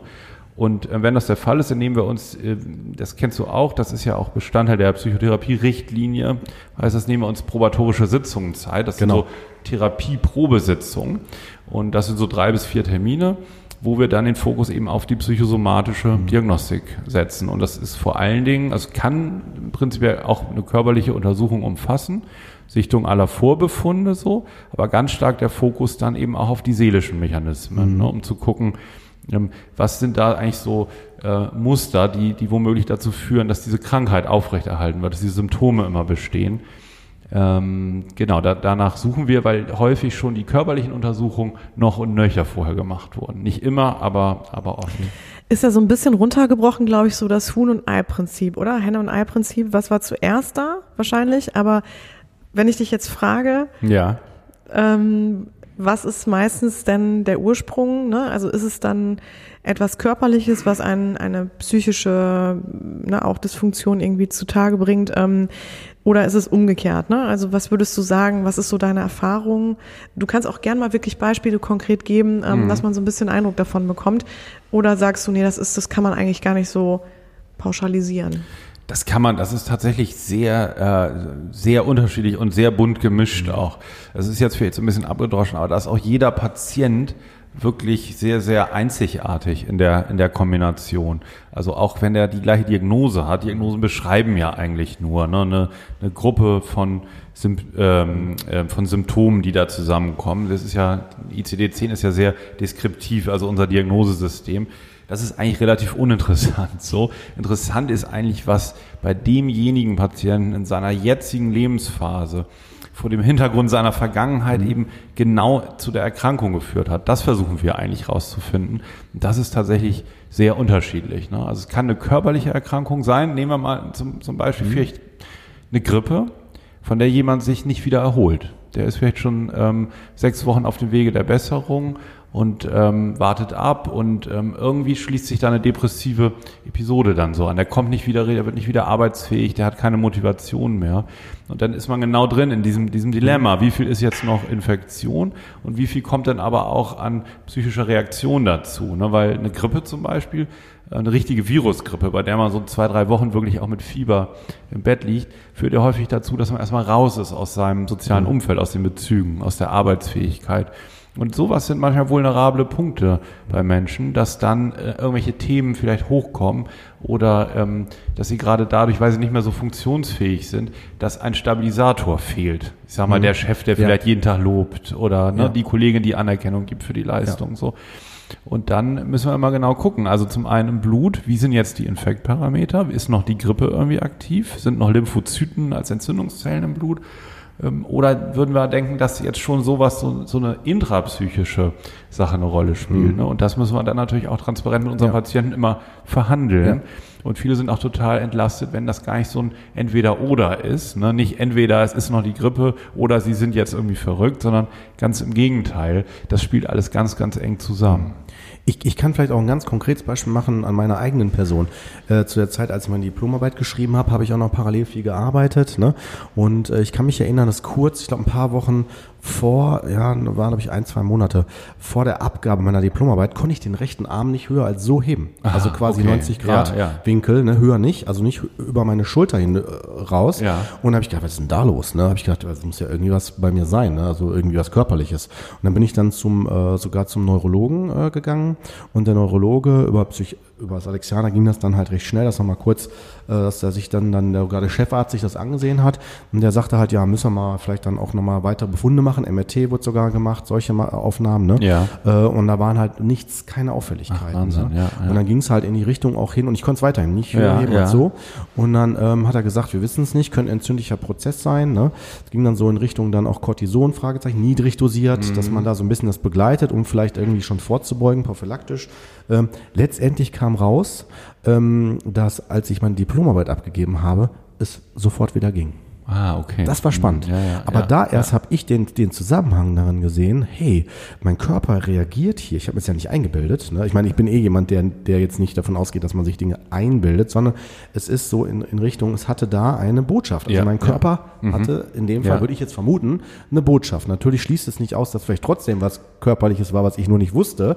Ne? Aber äh, das ist die nahelegendere Hypothese, würde ich jetzt sagen. Ja, Wir können das gerne an dem Beispiel, wenn das hilft. Ein gutes Beispiel, weil ähm, das nee. auch nochmal deutlich macht, selbst selbst wenn noch auf was Körper, wenn, wenn noch eine Verspannung wäre oder eine, Sehnenansatzentzündung, genau. ne, es schließt sich eigentlich fast nie gegenseitig mhm. aus. Also ne, wenn, wenn man nämlich das anfängt, dann stigmatisiert man eigentlich immer. Wenn man jetzt jemandem sagt, Sie, sie haben eigentlich ja gar nichts. So, mhm. das ist ja nur sozusagen vom Schaltkreis, vom Gehirn und so das, das kann eigentlich nie stimmen, ne? weil mhm. auch wenn du deinen Arm nicht richtig heben kannst, ne? ja. nach drei Tagen äh, hast du ja schon Einschränkungen hier in, ja, genau. in, der genau. Muskulatur. Die ist ja dann, also das ist ja dann, wenn das nicht wieder äh, plopp gemacht hätte und das wieder funktioniert hätte, hättest du das körperliche Problem richtig. dann. Ne? Und dann ist eigentlich völlig unwichtig, ob das ein innerer Konflikt vielleicht irgendwie war wegen deiner Arbeit oder eine Überlastung. Ja. Ne? Du hast dann halt ein Problem und man muss zusammen gucken, wie man da rauskommt. Das ist ja, ist ja das entscheidende Ziel. Ja. Und von daher finde ich manchmal diese Frage dann, auf mhm. welche, ne, war es jetzt am Anfang eigentlich was Psychisches oder was Körperliches? Genau. Ist gar nicht ganz so wichtig. Ja, mhm. gebe ich dir vollkommen recht. Ja. Ne? Genau. Alex, ich mir, was mir jetzt gerade so einfällt, irgendwie ähm, hatten wir auch schon mal in einer Folge angesprochen, müssen wir auch nochmal ein bisschen näher thematisieren, aber so, ich glaube, ist vielleicht ein Klassiker, also wäre zu meiner Einschätzung das Thema Panikattacken. Ja. eine Angststörung hatten wir das. Mhm. Willst du da vielleicht mal ansetzen? Weil ich finde, das wird ja auch so ein, also ist ja auch ein häufiges Thema, ähm, also womit wir ja auch viel zu tun haben, dass wir da vielleicht mal nochmal drüber sprechen. Ja. Wie, wie siehst du das oder wie empfindest du das? Ist das ein gutes Beispiel auch da an der Stelle oder? Ich würde sagen, ja. Ja, finde ich auch, Ne, ja. Vielleicht kurz eine Einleitung Ja. noch äh, oder Ergänzung zum Ball zu spielen. Äh, Das ist gar nicht selten, wenn die Klienten zu mir kommen in die Therapie und dann sagen, ich möchte gerne darauf behandelt werden, also schon konkreter ist, weil die, der Ansatzpunkt ist meistens so, die gehen erstmal natürlich, weil die Angst haben, die kriegen einen Herzinfarkt, rufen die vielleicht den Notarzt oder je nachdem, wo sie sich befinden, dann kommt er auch, behandelt das und dann äh, wird direkt körperliche Untersuchung gemacht und dann finden, finden die nichts und dann nach zweiten oder dritten Einsatz Ja, ja, genau. Wenn das ein mutiger Richtig, Arzt dann ist, irgendwann werden, wird er hellhörig. Ne? Und Genau, dann ist ja noch was anderes. Ja, genau, ja. Genau. Ich habe auch in einer Notaufnahme gearbeitet, in einer internistischen Notaufnahme hier in Berlin, in einer sehr, sehr großen. Und da gab es wirklich Patienten, die mehrfach in der Woche kamen, über, über lange Zeit und das Krankenpflegepersonal auch schon völlig äh, abgefressen war dann und äh, eigentlich alle. Und ähm, wo, wo dann das auch thematisiert wurde. Ne? Irgendwann wird es dann doch sehr, sehr deutlich. Ne? Muss aber trotzdem natürlich gut aufpassen, dass man da nichts übersieht. Das ist eine große Gefahr, ähm, weil es gibt natürlich auch seltene Krankheiten. Über 6000 seltene Krankheiten sind inzwischen bekannt. Sowas kann auch mal dahinter stecken. Ja, gebe ich dir recht. Ich hatte auch mal den Fall, dass jemand, der eindeutig Panikattacken hatte und immer gut organ- körperlich regelmäßig untersucht worden ist, irgendwann wirklich einen Herzinfarkt bekommen hat. Ne? Aber da, äh, ne, das ist Ja, das. ja, ist das. ja. Aber das möchte ich auch nochmal betonen. Ne? Vielleicht auch jetzt für die, die zuhören und denken, wow, meine Angst und Panik ist vielleicht doch, nachher ist doch was ganz Schlimmes. Äh, selbst diese betreffende Person ähm, hatte gesagt, das hatte, das ist wirklich anders. Es fühlt sich anders an. Ja, genau. Viele das Pa- ist- Patienten kennen sich dann irgendwann auch sehr gut und können das auch selber sehr gut einschätzen. Ne? ist nur wichtig, dass man dann jemanden nicht abstempelt. Ne? Das ähm, äh, hört man ja immer wieder auch mal. Also nur wenn man häufig psychosomatische Beschwerden hat, kann man auch plötzlich noch was ganz anderes. Man kann auch Läuse und Flöhe haben. Richtig. Ne? Also immer ernst nehmen. Ja, ja, ne? immer, ja. Und das ist auch die Schwierigkeit, reden wir vielleicht weiter noch nachher drüber, in der Psychotherapie natürlich. Da muss man ja einerseits an manche Themen ran und kann nicht immer auf der Symptomebene bleiben und versucht auch so voranzukommen und gleichzeitig muss man natürlich wach bleiben und, und gucken, es können ja auch noch völlig andere Symptome dazukommen. Ne? Äh, und, und völlig andere Erkrankungen auch, Ursachen, ja. Ne? Also so ist tatsächlich auch bei mir immer das Vorgehen. Ne? Also ich frage immer wieder, äh, also wenn jemand Körpersymptome hat, ne, dass ich da also nicht frage, sondern sage dann immer, das wird einen Grund haben. Also da an der Ja. Stelle sagt der Körper Ihnen etwas. Ne? So und Ja, genau. äh, da müssen wir einfach schauen, was ist es gerade. Dann Ja. mache ich mal gerne den Vergleich, die Analogie mit dem Auto, dass ich sage, ja, wenn da die die die Mhm. Lampe angeht für Tanken, ist ja jetzt auch nicht das Auto kaputt. Sondern Ja. sagt das Auto also äh, hier, hallo, ne, mal tanken. Ja, ja, ja. Ne? Oder wenn ich dann zum Beispiel nach einem langen Arbeitstag nach Hause komme und denk so am Tisch so, boah, bin ich denn heute so müde? Ne? Und meine äh, Ehefrau mich dann liebevoll erinnert daran, ja, warum bist du so müde, ne? War ja nichts heute. Ja, ja. Ne? So, also so nochmal so zu, Kann Obwohl ich die, auch? Psycho, die ist aber auch Psychotherapeutin, ne, muss man dazu sagen. Ja, ja, klar. Ja, aber so nett, freundlich. Ja, das ja, okay, immer, okay, ja. Ne, und ich denke so, alles klar, das Naheliegendste nimmst du nicht, ne? So, ne? Aber ich glaube, das ist es, um zu erkennen, der Körper, eigentlich funktioniert er ja recht gut. Also damit Ja, fühlt ja. sich das manchmal für die Klienten so an, als wenn man denen die Symptome verkauft. Aber wenn man denen dann da sagt, ey, eigentlich ist das doch super, wenn dein Körper dir das macht, und das meine ich jetzt so ernst, wie ich es auch sage, ist doch super, wenn er dir das rückmeldet, weil es gibt dir gleichzeitig eine Chance. Ja, genau. Und das kommt manchmal erst nicht so gut an, aber ich finde auch dieses ähm, Umbewerten, um mal zu gucken, ähm, äh, was, was kann ich eigentlich damit anfangen? Ne? Das ist ähm, häufig ein Türöffner und überhaupt erstmal das anzunehmen, also die Krankheit oder auch das Symptom zu akzeptieren, ähm, äh, bringt einem häufig ähm, neue Möglichkeiten. Ne? Das nur weghaben zu wollen, was verständlicherweise der Wunsch am Anfang ist, führt bei psychosomatischen Erkrankungen häufig nicht so zum Ziel, ne? sondern es ist komplexer. Wir können ja jetzt, du hattest das Beispiel Panik und wir hatten das Beispiel deines Armes. Vielleicht so dazu, wie das überhaupt entsteht, warum Symptome entstehen. Es gibt ja so verschiedene Systeme im Körper, die eigentlich das Psychische, also die Welt der Gefühle und Gedanken und die Körperfunktion verbinden. Und bei deinem Arm ist es sicherlich das motorische Nervensystem, ne? das von der Großhirnrinde sozusagen die einzelnen Muskeln dann ansteuert über die, die peripheren Nerven, die dann zu den, den Muskeln laufen. Dadurch ähm, können wir die bewegen. Und es ist natürlich schon so, dass die erst noch diese Stränge durchs Gehirn ziehen und auch ähm, verschiedenen anderen Einflüssen unterliegen. Und es kann durchaus sein, du hattest vorhin das Thema Konflikt angesprochen, wir wissen ja manchmal, dass wir, hattet ihr mal einen Lachkrampf gehabt? Wahrscheinlich, ne? Ja. Ja, ja, genau. Das ist ja, der kommt ja einfach und unsere, unsere Gesichtsmimik, die lacht einfach, egal ob wir das gerade wollen oder nicht. Ne? Wenn wir das gerade nicht wollen, muss man häufig noch mehr lachen. Ne? Und das, das hört gar nicht wieder auf so. Ne? Daran sehen wir ja, dass das nicht nur willkürlich funktioniert, sondern auch ähm, unwillkürlich. Also aufgrund emotionaler Zustände, wie der Freudensprung zum Beispiel, ne, der kommt ja auch so ne? spontan. Oder Genen, ne? genau. Ne? Das sind, das sind sozusagen äh, völlig unwillkürliche Sachen. Und genauso kann das natürlich auch aufgrund innerer psychischer Bedingungen sein, dass das motorische Nervensystem anders reagiert. Das können sich dann viele nicht vorstellen, weil in so einem bestimmten Körperbereich kennt man das denn nicht. Ne? Dass man den Arm nicht mehr heben kann, kommt einem irgendwie komisch vor.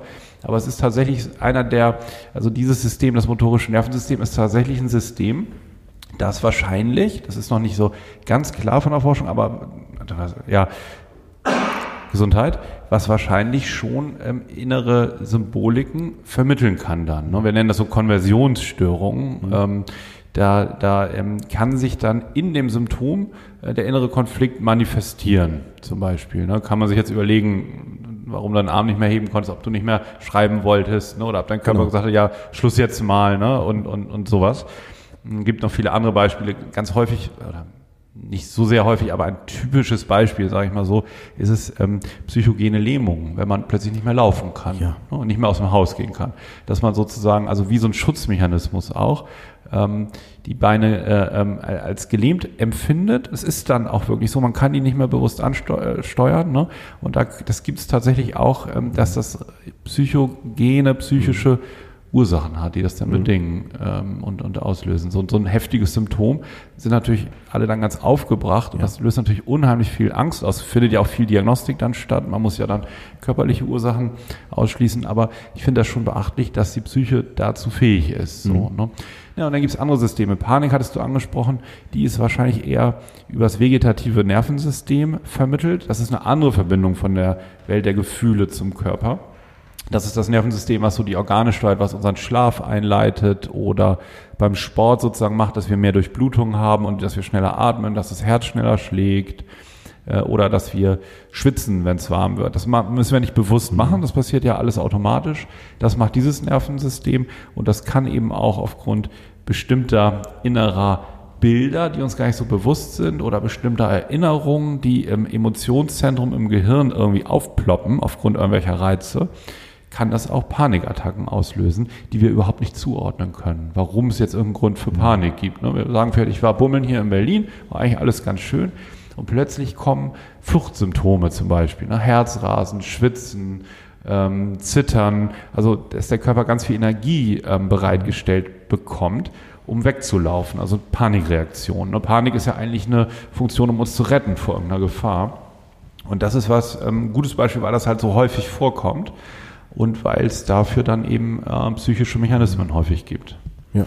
Kennst du die, ich weiß nicht, kennst du die Legende? Ich, ich glaube, es ist eine Legende, ich bin mir nicht sicher, oder vielleicht auch wirklich passiert, ähm, über den Tod, ich glaube, eines Mannes im Gefrierwagen ne, oder Kühlwagen. Ähm, habt, habt, habt ihr das schon mal mitbekommen? Nee, bin total gespannt. Ja, ja. ich auch. Also es, ähm, genau, es, irgendwie existiert so eine Geschichte, dass ein Mann oder eine Gruppe von Menschen in einem Gefrierwagen, in so einem Kühlwagen ähm, oder Kühlhaus, wie auch immer, ähm, gestorben sind aufgrund eines Gefriertods, oder? Ne? Mhm. Wie sagt man das ja? Ne? Ja, ja. Ähm, und nachher hat sich herausgestellt, dass die Kühlanlage überhaupt nicht an war. Ja. Ja, genau. Mhm. Spannend. Und ja, das, das ist spannend. Finde ja. ich jetzt, das kommt mir gerade irgendwie in den Sinn. Ja, ja. Und sind die verhungert oder? nee, die sind wirklich nee, erfroren. Okay, nee, ja, ja. die sind wirklich erfroren. Also, ja, aber äh, genau, äh, also genau kann ich es dir natürlich nicht erklären, was dann die, was dann nachher alles, was das ähm, ergeben hat, ne? Also was die Todesursache genau war. Aber also man ging halt im Grunde davon aus, dass es wirklich ein Tod war aufgrund des, dass sie erfroren sind. Ähm, also das war die Todesursache. Aber wie gesagt, sie konnten gar nicht erfroren sein, weil sie ja Genau. Ja, da gibt es viel Forschung zu, zu diesen Sachen. Das ist total plausibel. Also ich kann ich jetzt natürlich in dem einzelnen Fall nicht sagen, aber äh, wir wissen, wie, wie stark unsere, unsere psychischen mhm. Überzeugungen und unsere Gedanken aufs Immunsystem zum Beispiel wirken. Ne? Das ist nämlich eine weitere Verbindung jetzt, nach denen, die wir schon hatten, das Immunsystem. Zum Beispiel, wenn man ähm, gestressten Personen, die zu Hause einen kranken Angehörigen pflegen, Rhinoviren, also Schnupfenviren aussetzt, ähm, dann erkranken die fünfmal häufiger, als wenn man die entspannten äh, Menschen in, in die Nase mhm. träufelt. Ähm, daran, daran ist, ist so erkennbar, ne? das ist also ein ganz erheblicher Einfluss, die, die psychische Verfassung. Und was du jetzt gerade beschrieben hast, ähm, die, die Bewertung einer Situation, also der Gedanke, irgendwo eingeschlossen zu sein, ne? wo, wo eine Kühlung an ist, macht, äh, löst alle möglichen äh, Reaktionen äh, psychisch aus und auch im Körper. Immunologisch bedingt, mhm. Cortisolausschüttung, also das Stresssystem, mhm. weitere Verbindung Stresssystem. Ne? Ähm, da reagiert das Gehirn mit den Nebennieren, die dann alle möglichen Dinge wie Adrenalin und so ausschütten, setzen den Körper in einen regelrechten Alarmzustand. So. Mhm. Und ähm, das, das, ähm, das heißt sozusagen, häufig ist gar nicht für den Organismus so sehr entscheidend, ob eine Situation wirklich eingetreten ist, sondern ob diese Situation mhm. erwartet wird. Und dann mobilisiert er alles. Ja. Deswegen finde ich das plausibel. Also, Wollte ich dich gerade fragen. Also ja. Also du würdest sagen, das kann so vorkommen ich, ich würde mich jetzt fragen, wenn ich das so höre, ob die womöglich eine Gegenreaktion hatten. Also wenn man Angst hat zu erfrieren, dann schüttet man Adrenalin und, und Stresshormone aus. Ne? Und die, ähm, das ist natürlich irgendwann auch heftig für den Körper und die verbraucht sich auch irgendwann. Mhm. Und dann wird man wirklich kälteempfindlich. Also ich kann mir vorstellen, dass das irgendwie zu erklären ist. Aber dass sie jetzt einen Gefrierbrand hatten, gut, keine Ahnung. Weiß das wäre jetzt komisch. Müsste man ne? mal, ja, ja, genau. Ja, ja. Müsste man mal nachgucken. Ja. Aber ähm, ich, also ich glaube da jetzt gar nicht an überirdische Sachen oder so oder, oder ähm, so an, an Mysterien, sondern ich glaube einfach, dass das ganz viel im Körper ähm, auslösen kann und das weiß man auch, dass da ganz viel passiert, wenn ich mit einer bestimmten Gefahr rechne. Mhm. Dann reagiert der Körper darauf. Wie würdest du denn in dem Zusammenhang, ich weiß nicht, ob das damit auch zu erklären ist, aber auch Phantomschmerzen erklären? Ich glaube, da gibt es doch meines Wissens nach einen richtigen körperlichen Bezug, ne? oder? Oder ist das jetzt nur von mir? Nee, genau. Das ist, ähm, ne? das, äh, genau, bei, bei Schmerzen allgemein, also bei Schmerzen ohne ähm, Gewebeschädigung, ne? ohne dass wir jetzt hier eine Wunde haben oder eine Verletzung, ist das tatsächlich nicht nur im Schmerzzentrum nachweisbar, sondern auch in der, in der peripheren Region. Ne? Okay. Ähm, das ist also, das ist, ist tatsächlich auch so. Und das ist ja häufig Phantomschmerz, meinst du jetzt zum Beispiel nach einer Bein ab. Bein, so, Bein ab, ab, Und, und tut immer noch weh. Ja, am ne? C. Ne? Der Bein ist ab, genau. aber der C, C, C tut noch oder tut ja, ja. weh. Ne? Das ist tatsächlich gar nicht mal jetzt so streng genommen psychosomatisch, sondern das ist wirklich nachweisbar, dass der Nerv immer noch diese Information, der Nerv hat ja auch ein Gedächtnis, mhm. der schickt diese Information immer noch weiter. Spannend. Mhm. Ne? Mhm. Okay.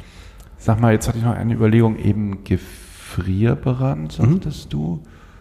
Ich glaube, ich hatte noch ein Beispiel. Na, fällt mir vielleicht gleich wieder ja, an. Wo ja. es vielleicht noch ein bisschen. Ja, bestimmt. Kommt ja. vielleicht noch. Ne? Aber mich würde noch mich interessieren, sag mal, äh, wenn es so in Richtung Ursache geht. Ne? Also ich jetzt aus psychotherapeutischer ja. Sicht ähm, merke, wenn ich mich äh, mit den Klienten beschäftige, sprich also wenn die sich auf eine Therapie einlassen oder auch eine Therapie indiziert ist und äh, ich die auch längere Zeit begleite, dass ähm, wenn es zum Beispiel, ich mache mal jetzt ein konkretes Beispiel, äh, jemand mh, mm, kommt mit vielleicht Ängsten, hat schon mehrere depressive Phasen hinter sich und äh, hat das Gefühl, ähm, er kommt wieder nicht weiter, hat auch vielleicht Suizidgedanken und ähnliches und hat vielleicht auch schon Schmerzen, Schmerzstörungen entwickelt und so weiter.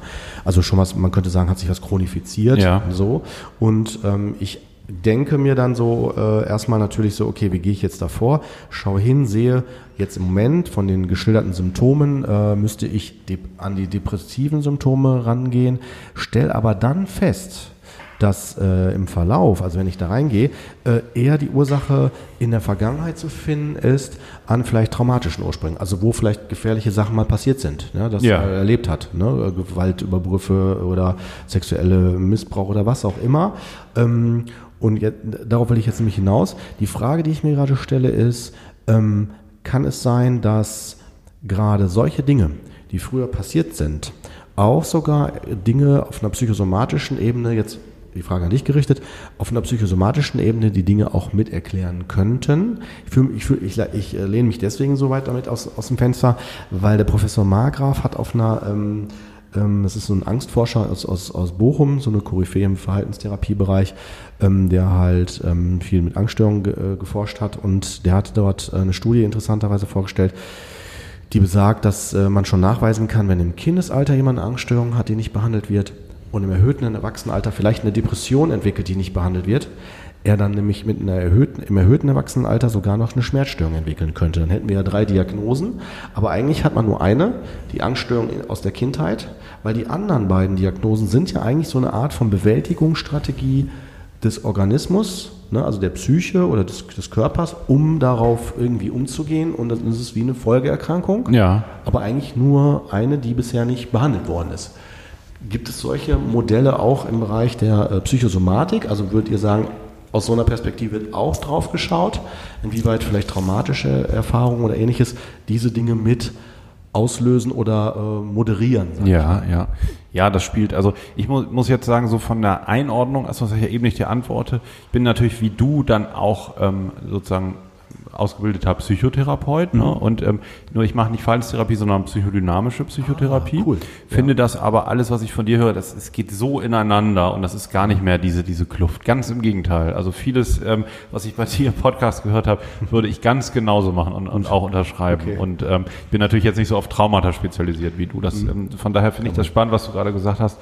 Also ich finde, ähm, da ähm, oder ich, ich sehe da ganz häufig Zusammenhänge. Und gerade bei Schmerzstörungen überhaupt bei Psychosoma äh, bei äh, auch ähm, ich sage mal psychosomatischen Symptomen, aber ich meine natürlich eigentlich somatoforme Störungen. Also wir meinen jetzt irgendwie Körperschmerzen oder Körpersymptome, ohne dass sich das organisch ausreichend erklären lässt. Stimmt, ne? stimmt. Und da spielen ähm, Traumata äh, meiner Auffassung nach und auch der Literatur nach ganz häufig ähm, eine Rolle. Und was du gerade gesagt hast, also entweder emotionale Vernachlässigung oder sogar Misshandlung, Gewalt in der Kindheit oder frühe Verluste, die dann auch nicht zur Sprache gebracht werden konnten, ne? die nicht verarbeitet werden konnten, die nicht sozusagen irgendwie symbolisiert werden können, die bleiben häufig auf der körperlichen Ebene. Und ähm, ich weiß nicht, wie, wie ihr das genau, was ihr da für Modell habt, aber in der psychodynamischen Psychotherapie, die sich ja aus der Psychoanalyse so entwickelt hat, ähm, sehen wir natürlich ähm, bei Kindern ähm, in den ersten ähm, drei Lebensjahren, wo,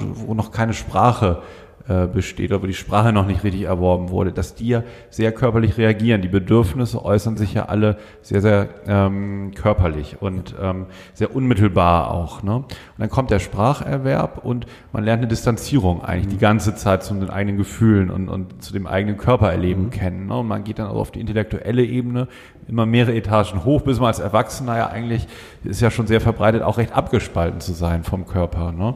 Und häufig ist es so, dass wenn dann Lebenssituationen kommen, die wir dann so Auslöser oder auslösende Situationen nennen, die, die aber diese sprachliche Denken ne, so überfordern, ne, dann gehen, ähm, rutschen die Menschen sozusagen von, von ihrer ähm, Ebene häufig wieder in diese Somatisierung zurück. Ne? Also ähm, aus, aufgrund einer seelischen Überlastung. Und da sind natürlich dann häufig auch die alten Verwundungen dann wieder drin, ne, die dann nie so zur Sprache gebracht werden konnten, die vielleicht nur irgendwie kompensiert werden konnten dann wieder stärker eine Rolle spielen. Ich glaube, geht das so ein bisschen in die Richtung, ähm, was du meinst? Ganz ja, genau, ne? finde ich ja, super, ja. wie du das auch Mhm. erklärt hast. ne? Ja, ja. Ja, das ist tatsächlich, also ich finde das deswegen wichtig, ähm, weil ich äh, das würde aus meiner Sicht, also äh, ich spreche mich übrigens auch interessanterweise auch immer wieder mit jedem, den ich sehe, in meinem Umfeld stelle ich ihnen immer diese Frage und äh, interessanterweise geben mir alle immer die gleiche, gleiche Rückmeldung. Ja. Vielleicht will ich auch nur das hören, aber nein, nein, ich würde schon sagen, das sagen die schon, Ja. äh, dass die dann sagen, ja, wir erleben das auch immer mehr, dass ähm, in der Vergangenheit schon äh, ähm, Anteile, ich nenne es vorsichtig Anteile Ja. von traumatischen Dingen äh, erkennbar sind, die aber bisher nicht aufgearbeitet worden sind. Ja, ja. Und die dann halt immer noch, ne, ähm, das halt, ähm, wie soll ich das sagen, äh, immer wieder, ich nenne das mal so, wiederholen.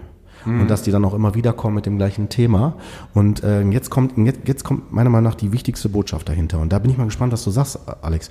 Zumindest das ist mein Stand. Ne? So, ähm, das Problem ist in unserer Wissenschaft, wir arbeiten ja immer mit den Studien, die es bisher gibt. Und wenn aber bisher der Wissensstand ja der ist, dass, ähm, so ist ja auch die Vorgabe, mindestens zweimal eine depressive Phase, Empfehlung, medikamentöse Therapie und am besten noch psychotherapeutische Unterstützung, weil halt die Forschung gezeigt hat, die Kombination aus beiden ist äh, am besten mit dem Heilungserfolg belegt und auch am besten, wenn medikamentöse Begleitung, auch am besten dann Empfehlung ein Leben lang, wenn man mindestens zweimal eine depressive Phase hat. Also zumindest so erinnere ich mich noch Ja. aus meinem Schulwissen heraus.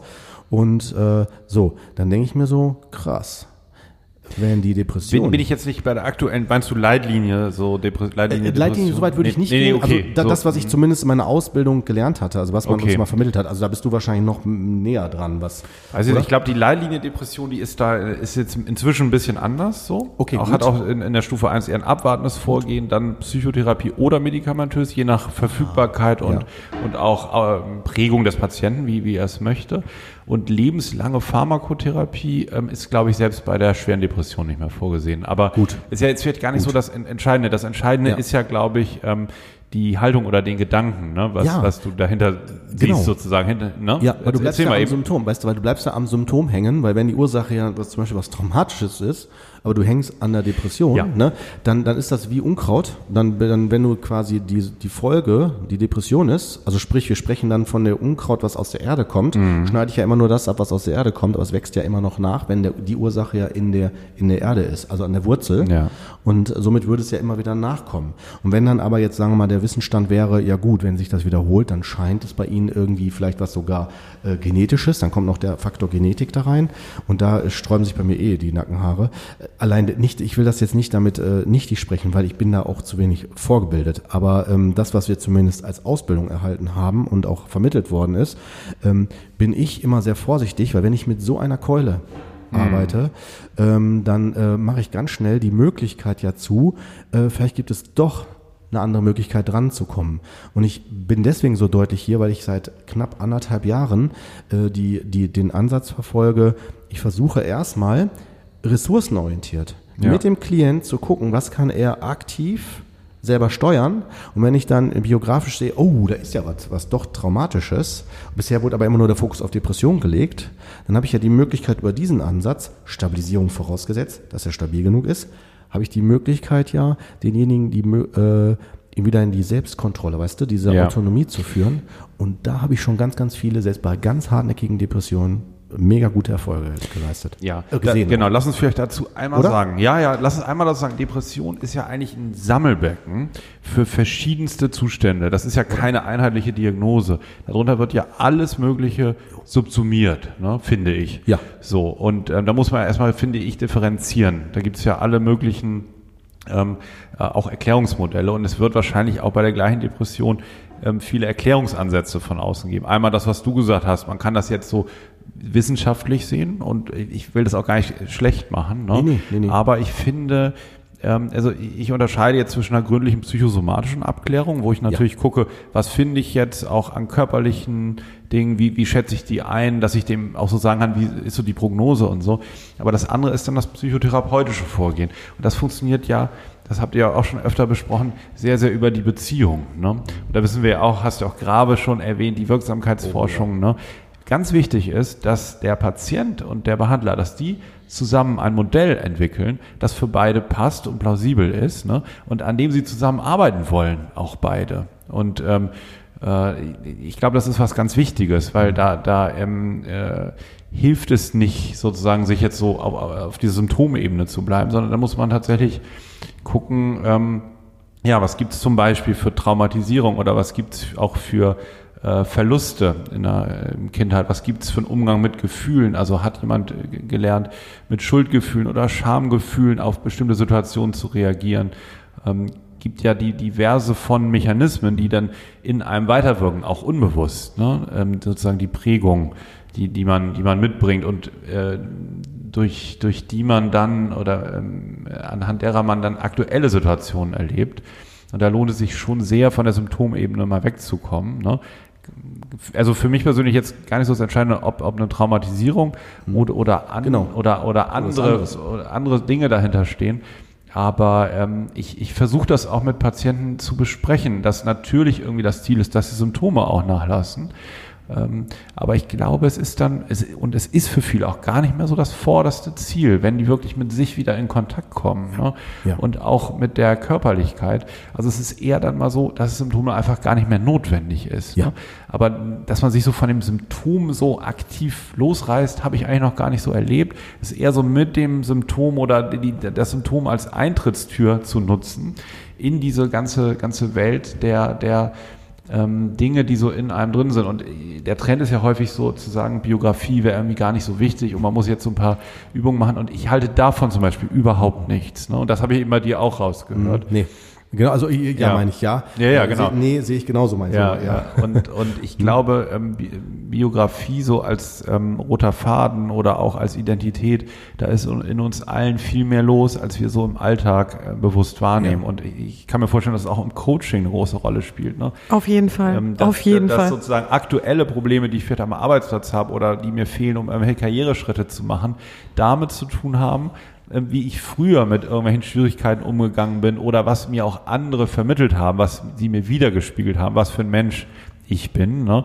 Und dass es dann ähm, noch, noch Hemmungen oder, oder Verletzungen in, in äh, ja, hier und jetzt sozusagen auslösen kann, oder? Und Auf darum geht die zu lösen. Ne? Ja, ja.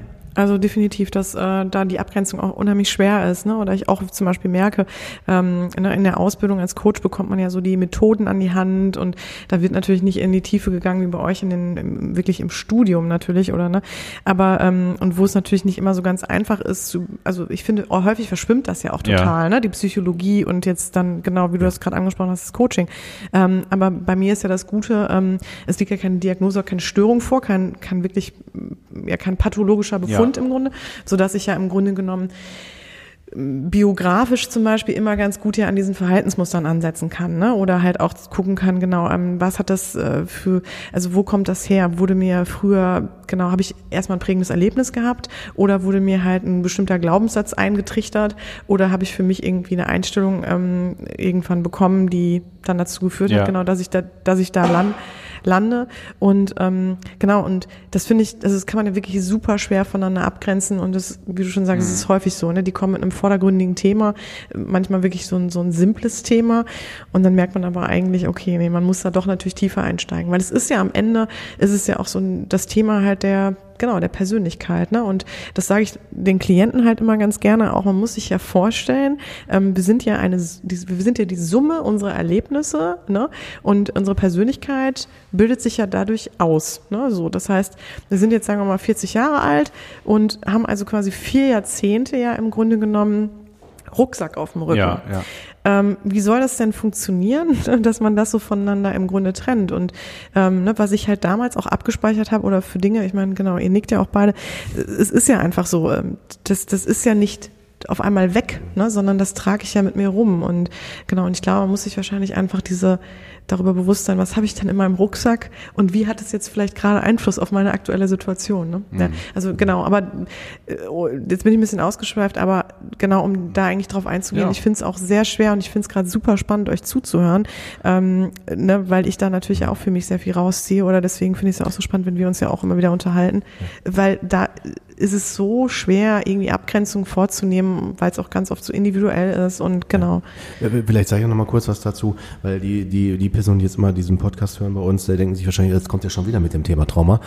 so, so schon wieder führt er Ich glaube, die Leute haben jetzt auf jeden Fall verstanden, dass Trauma ein, ein also Ein wirklich ein von Schwerpunkt ist. Ja, ja, ja, genau. Das ist der Mann mit dem, dem Trauma, ja, genau. Ja, aber ich öffne auch meine Gedanken, weil ich damit auch äh, deutlich machen will, um das vielleicht auch mal so zu formulieren, der Begriff Trauma, wie er bisher momentan äh, benutzt, benutzt wird, ähm, benutzt wird, ist ja äh, also schon ähm, ja ähm, im Sinne von, so wie er momentan klinisch benutzt wird, meine ich ihn gar nicht. Ich würde den Begriff weiterfassen. Also im Sinne von, wenn es Dinge sind, die wir allgemein, also die schon einen Bedrohungsinhalt haben, da denke ich, ist die Definition überall immer noch stimmig.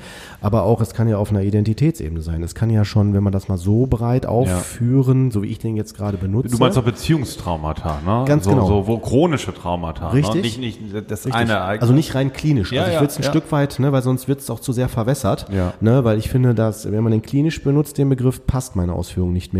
Aber wenn ich ihn weiter aufbaue, kann man tatsächlich oder aufmache, kann man auch sagen, selbst eine Geburt ist ein Trauma. Und da stellt sich dann, wenn wir so weit gehen, die Frage, ja gut, dann sind wir ja, sind wir ja alle äh, traumatisiert. Oder anders formuliert, äh, vielleicht müssen wir dann eher denken, vielleicht ist der Begriff gar nicht unbedingt immer nur so pathologisch zu sehen, sondern vielleicht ist es eine, eine Chance, daran zu wachsen. Mhm. Ja, genau. Und, und, ich gebe dir völlig recht. Und weil wir jetzt ja gerade über Psychosomatik re- reden, nur die, die eine Sache dazu. Gerne. Ähm, weil wir, wir haben ja, ähm, oder ich weiß nicht, ob ihr den Hirnforscher Gerhard Roth kennt.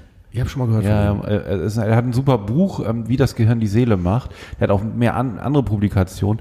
Finde ich, der beschreibt sehr gut so den Stand der Forschung. Also forscht selber an der Uni Bremen und der ähm, beschäftigt sich sehr, sehr viel mit diesen Dingen, also Einflüsse der Vergangenheit auf das, auf das Gehirn.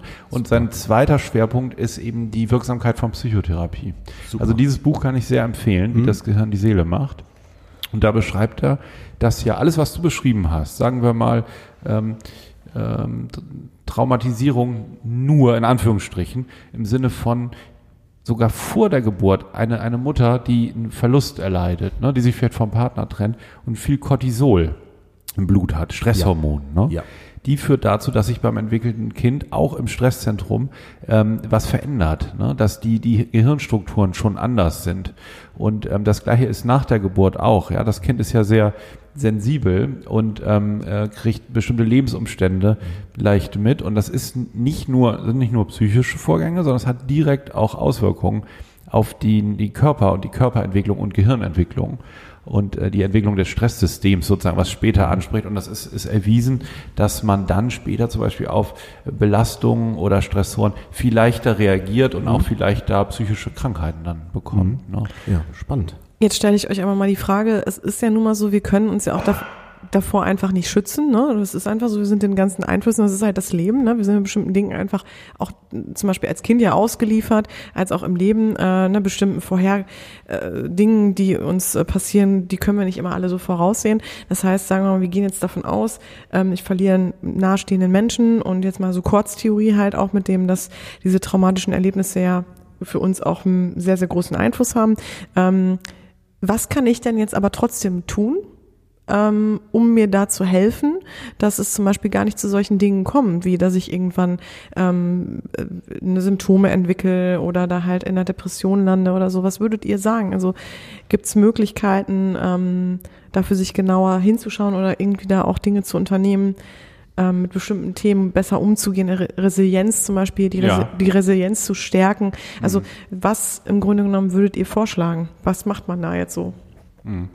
Also äh, Salutogenese-Forschung ne, gibt's ja und es gibt sozusagen das auch so ein, ein, ähm, eine Theorie aus der psychosomatischen Medizin, ähm, ist, ähm, äh, man kann ja nicht alle, sagen wir mal, krankheitsmachenden Einflüsse ähm, wegnehmen oder, oder verhindern, aber man kann viel raufpacken auf die andere Seite der Waage, weil alles, was Gesundheit bringt. Ne? Und es ist, klingt jetzt vielleicht ein bisschen trivial, aber so gute Beziehungen zu führen oder sich damit zu beschäftigen, wie man gute Beziehungen zu seinen Mitmenschen führt, ne, ist, glaube ich, ähm, ein ganz, ganz entscheidender Punkt. Also ähm, ja, also einfach neugierig zu sein auf, äh, auf die anderen und auch vielleicht ähm, an der eigenen Haltung zu arbeiten. Also es, man kann ja immer noch irgendwie was dazulernen und ähm, ein anderer Punkt, der dazu auch notwendig ist, ist sich selber überhaupt auch kennenzulernen. Ich weiß nicht, wie ihr das seht. Ähm, das kann man ja, wenn man gesund ist, zum Beispiel im Coaching machen. Gibt ja auch viele andere Möglichkeiten. Aber ähm, ja, zum einen die Gemeinschaft, eben sich, sich selber kennenzulernen und ähm, gut, dann gibt's noch so ein paar ähm, Sachen natürlich wie, wie genügend Bewegung und Ernährung, mit der man sich wohlfühlt und ähm, ja, sich vielleicht auch ähm, zu überlegen, wie man gern leben möchte, jetzt und in fünf Jahren oder in zehn Jahren und dann auch Dinge zu tun, ähm, die dafür wichtig sind. Ähm, das gerät ja manchmal unter dem, den Alltagsanforderungen, die jeder so hat, manchmal auch verloren. Mm, Aber da bewusst ähm, zu gucken, wo möchte ich eigentlich hin und was muss ich jetzt dafür machen, dass ich nach einiger Zeit dann da ankomme, das sind, glaube ich, ähm, alles Dinge, die ähm, zufrieden machen. Äh, ob die dann Krankheiten immer verhindern, das glaube ich nicht. Also das kann man wahrscheinlich gar nicht. Mm, Aber man kann natürlich, ähm, also ich glaube, die Menschen sind weniger gefährdet oder gehen besser mit Krisen um, die irgendwie neugierig auf sich sind und Ja. sich auch selber ähm, als Freund sehen können und sich selber und andere gut behandeln können. Das hängt ja meistens zusammen. Ne? Ja, und, und ich würde auch sagen, wenn die vor allen Dingen ihre eigenen Körpersymptome einschätzen können, ne? wenn die wissen, Ja. ah, okay, alles klar, das mit dem Arm habe ich deswegen, weil ich Stress habe. Oder äh, ich habe eine Nackenver ich habe Kopfschmerzen, weil ich eine Nackenverspannung habe, weil ich vielleicht falsch sitze. Also wenn die eine Erklärung, Ja. glaube ich, ne? Das erkläre ich, versuche ich mal zu erklären, auch mit Prüfungsangst. Ja. Ne? Das ist so, wenn äh, da weiß man, dass man Prüfungsangst hat, dann nimmt man das in Kauf. Wenn ich jetzt nicht wüsste, dass ich Prüfungsangst hätte äh, und habe die Symptome, würde ich mir vielleicht Sorgen machen um meinen Körper. Warum habe ich Durchfall, warum kann ich mich schlecht konzentrieren, warum äh, vergesse ich das und so weiter. Und dann gehe ich zum Arzt und dann sagt der vielleicht, ja, oh, klar, ich sehe hier die Symptome, alles ja, ist okay, aber ich sehe keinen, es gibt jetzt kein Virus oder sonst was. Da wenn ich die Erklärung habe, ah, Prüfung, Klick, ja, dann ist alles gut. Also dann nehme ich es ja in Kauf. Und ich glaube, das ist somit, könnte ich mir vorstellen, auch die Aufgabe in der ist zumindest mein Verständnis, Ja. Alex, ähm, in der Psychosomatik, äh, dass man da ähm, das versucht, relativ so zu beleuchten, ne? klar zu haben. Wo kommt das her, ne? oder? Ja, genau, zusammen. genau, richtig. Ähm, und vor allen Dingen äh, im- ersten Schritt auch so ein bisschen Angst davor zu verlieren und ähm, äh, sich ähm, genau es verstehen zu können vor vor dem eigenen Lebensumständen und vor der eigenen vor dem Hintergrund der eigenen Biografie und eben sich ein Stück weit mehr, also häufig steht hinter psychosomatischen Symptomen auch Selbstabwertung und ähm, ja, so die, das mangelnde Vertrauen auch in den, in den eigenen Körper. Und das ist eigentlich was ganz Wichtiges, um es zu über, überwinden zu können. Ne? Und ähm, also mir fällt gerade so, ein- so ein Beispiel ein, was gar nicht so selten vorkommt, sind halt männliche Patienten auch mit Erektionsstörungen. Ne? Die, wo der Urologe nichts gefunden hat, wo es immer darum geht, in, in, bei der Sexualität, wo es dann darum geht, loszulassen und einfach zu, zu vertrauen sich auch einem anderen Menschen hinzugeben. Ne? Dass es da dann die Symptom sozusagen dann so durchschlägt und dahinter steckt dann eine, eine Schwierigkeit in Beziehung eben dem anderen zu vertrauen. Und das ist genau so gegenüber dem Körper dann, dass man dem nicht vertraut. Und ähm, das ist natürlich was, was man schön bearbeiten kann. Und da hilft es häufig auch zu sehen, wo das entstanden ist, ne? und sich erstmal selber klar zu machen, dass es bewusst wird, der Zusammenhang. Ne? Und dann kann man neu anfangen, sich ein Vertrauen selber aufzubauen, was vielleicht früher dann nicht so gelang, irgendwo im Leben, wo vielleicht Bezugspersonen ähm, einem nicht so wiedergespiegelt haben, dass die Dinge schon gut werden und die Welt eigentlich ganz okay ist. So. Ja.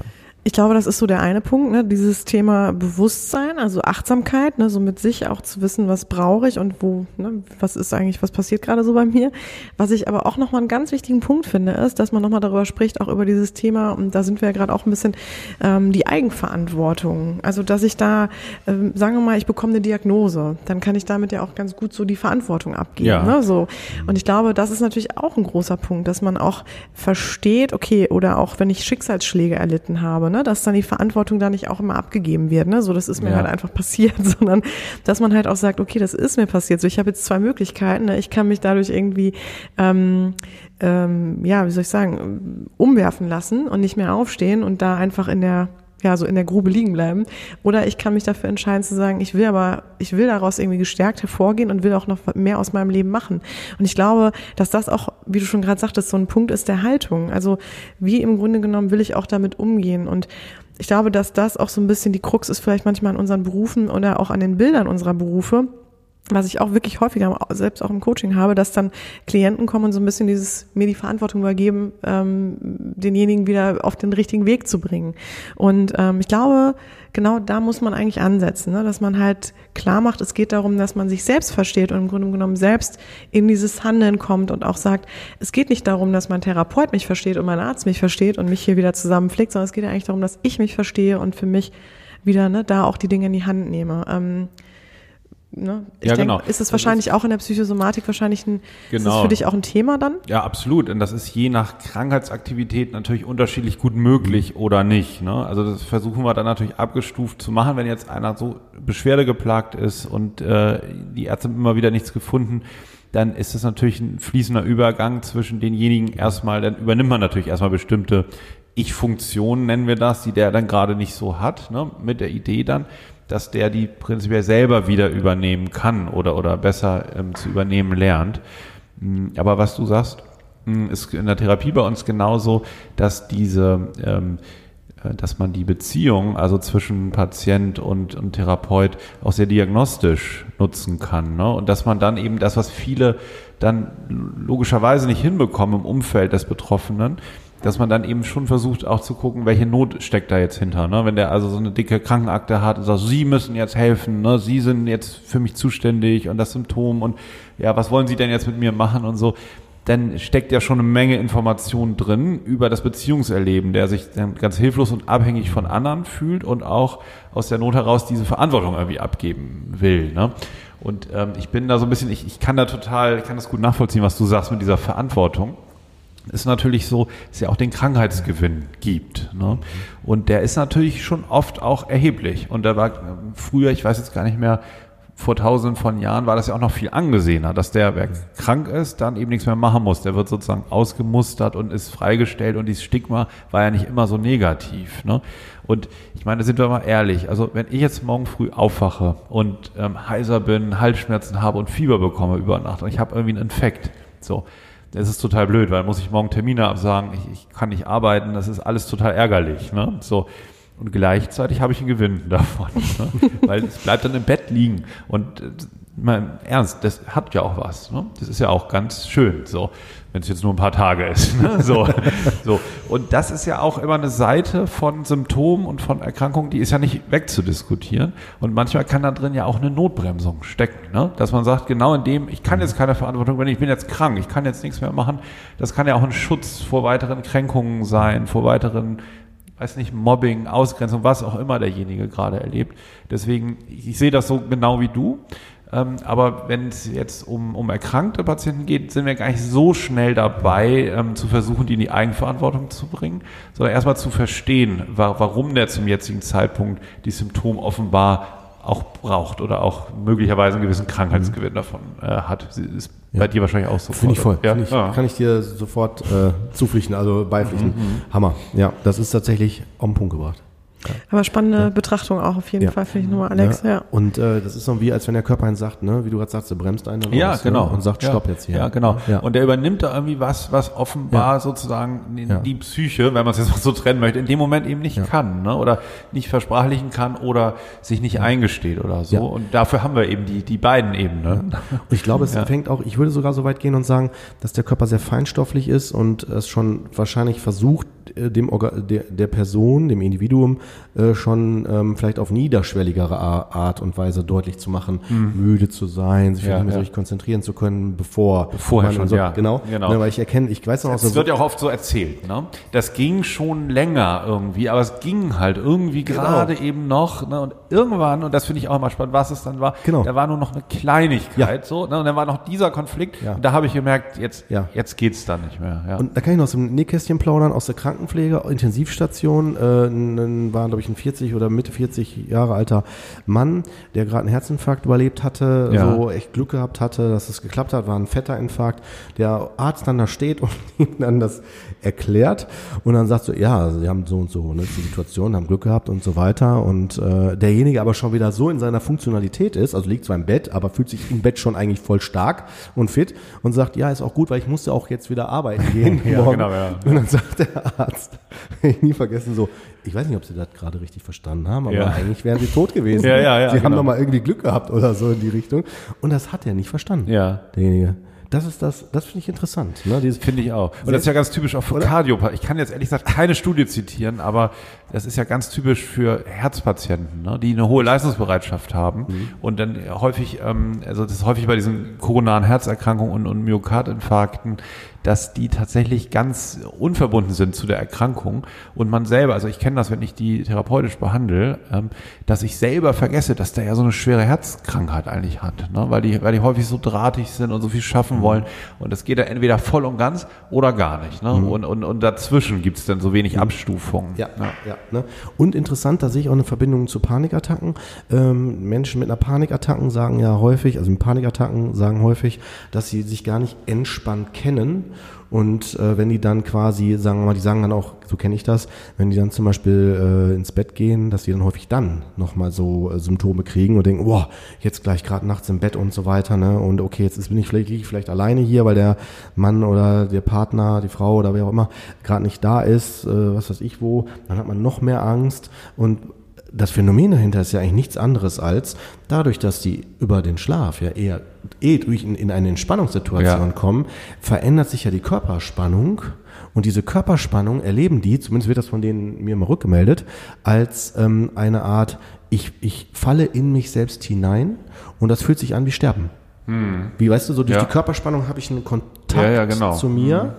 Und wenn das äh, sich auflöst oder weniger wird, ist ja erstmal, würde man sagen, gut, super, du entspannst dich. Ja. Aber die denken, wow, Ja, ja. ich sterbe. Das ist jetzt, äh, damit machen wir ein ganz anderes Thema auf, aber ich glaube, das ist auch großes Thema bei, bei Marihuana-Konsum, ne? Dass du ja dann im Grunde, wenn du Marihuana kon kon konsumierst, ähm, dann ja auch in diesen absoluten Entspannungszustand kommst. Ne? Und das wahrscheinlich für viele ähm, überhaupt nicht erträglich ist, ne? Die dann Ja. auch das Gefühl haben, so, oh mein Gott, ne? Ähm, also die halt immer eher in so einer Anspannung stecken. Kurt, ist das richtig angeknüpft oder ich bist muss du da sagen, woanders? Ich glaube, wir haben jetzt tatsächlich jetzt einen ganz anderen Bereich wieder angesteuert. Nee, nicht, ich meine jetzt Äh, nur als ähm, daran angeknüpft an dieses Thema Entspannung und Anspannung, meine ich. Ja, muss ich sagen, bin ich zu wenig erfahren. Also ich würde jetzt sagen, von der Plausibilität her ja, aber weiß nicht, ob du da. Also ich sehe häufiger äh, Patienten, die mit Panikattacken kommen und, und wo auch Marihuana-Konsum eine Genau. Rolle spielt. Ganz Okay, genau, ja. Ähm, ne? ich, Dann- ja, genau.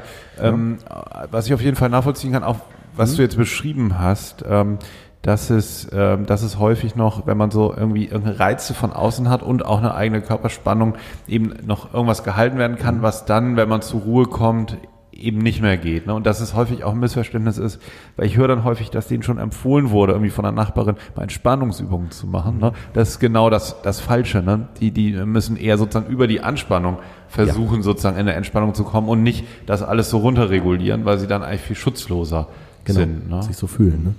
Ja. Hm? Ja, da kann ich ja auch die progressive Muskelentspannung nochmal anführen. Die Genau, finde ich ja, das- die ja, ist ja ja. auch super ähm, Ja. gut dafür.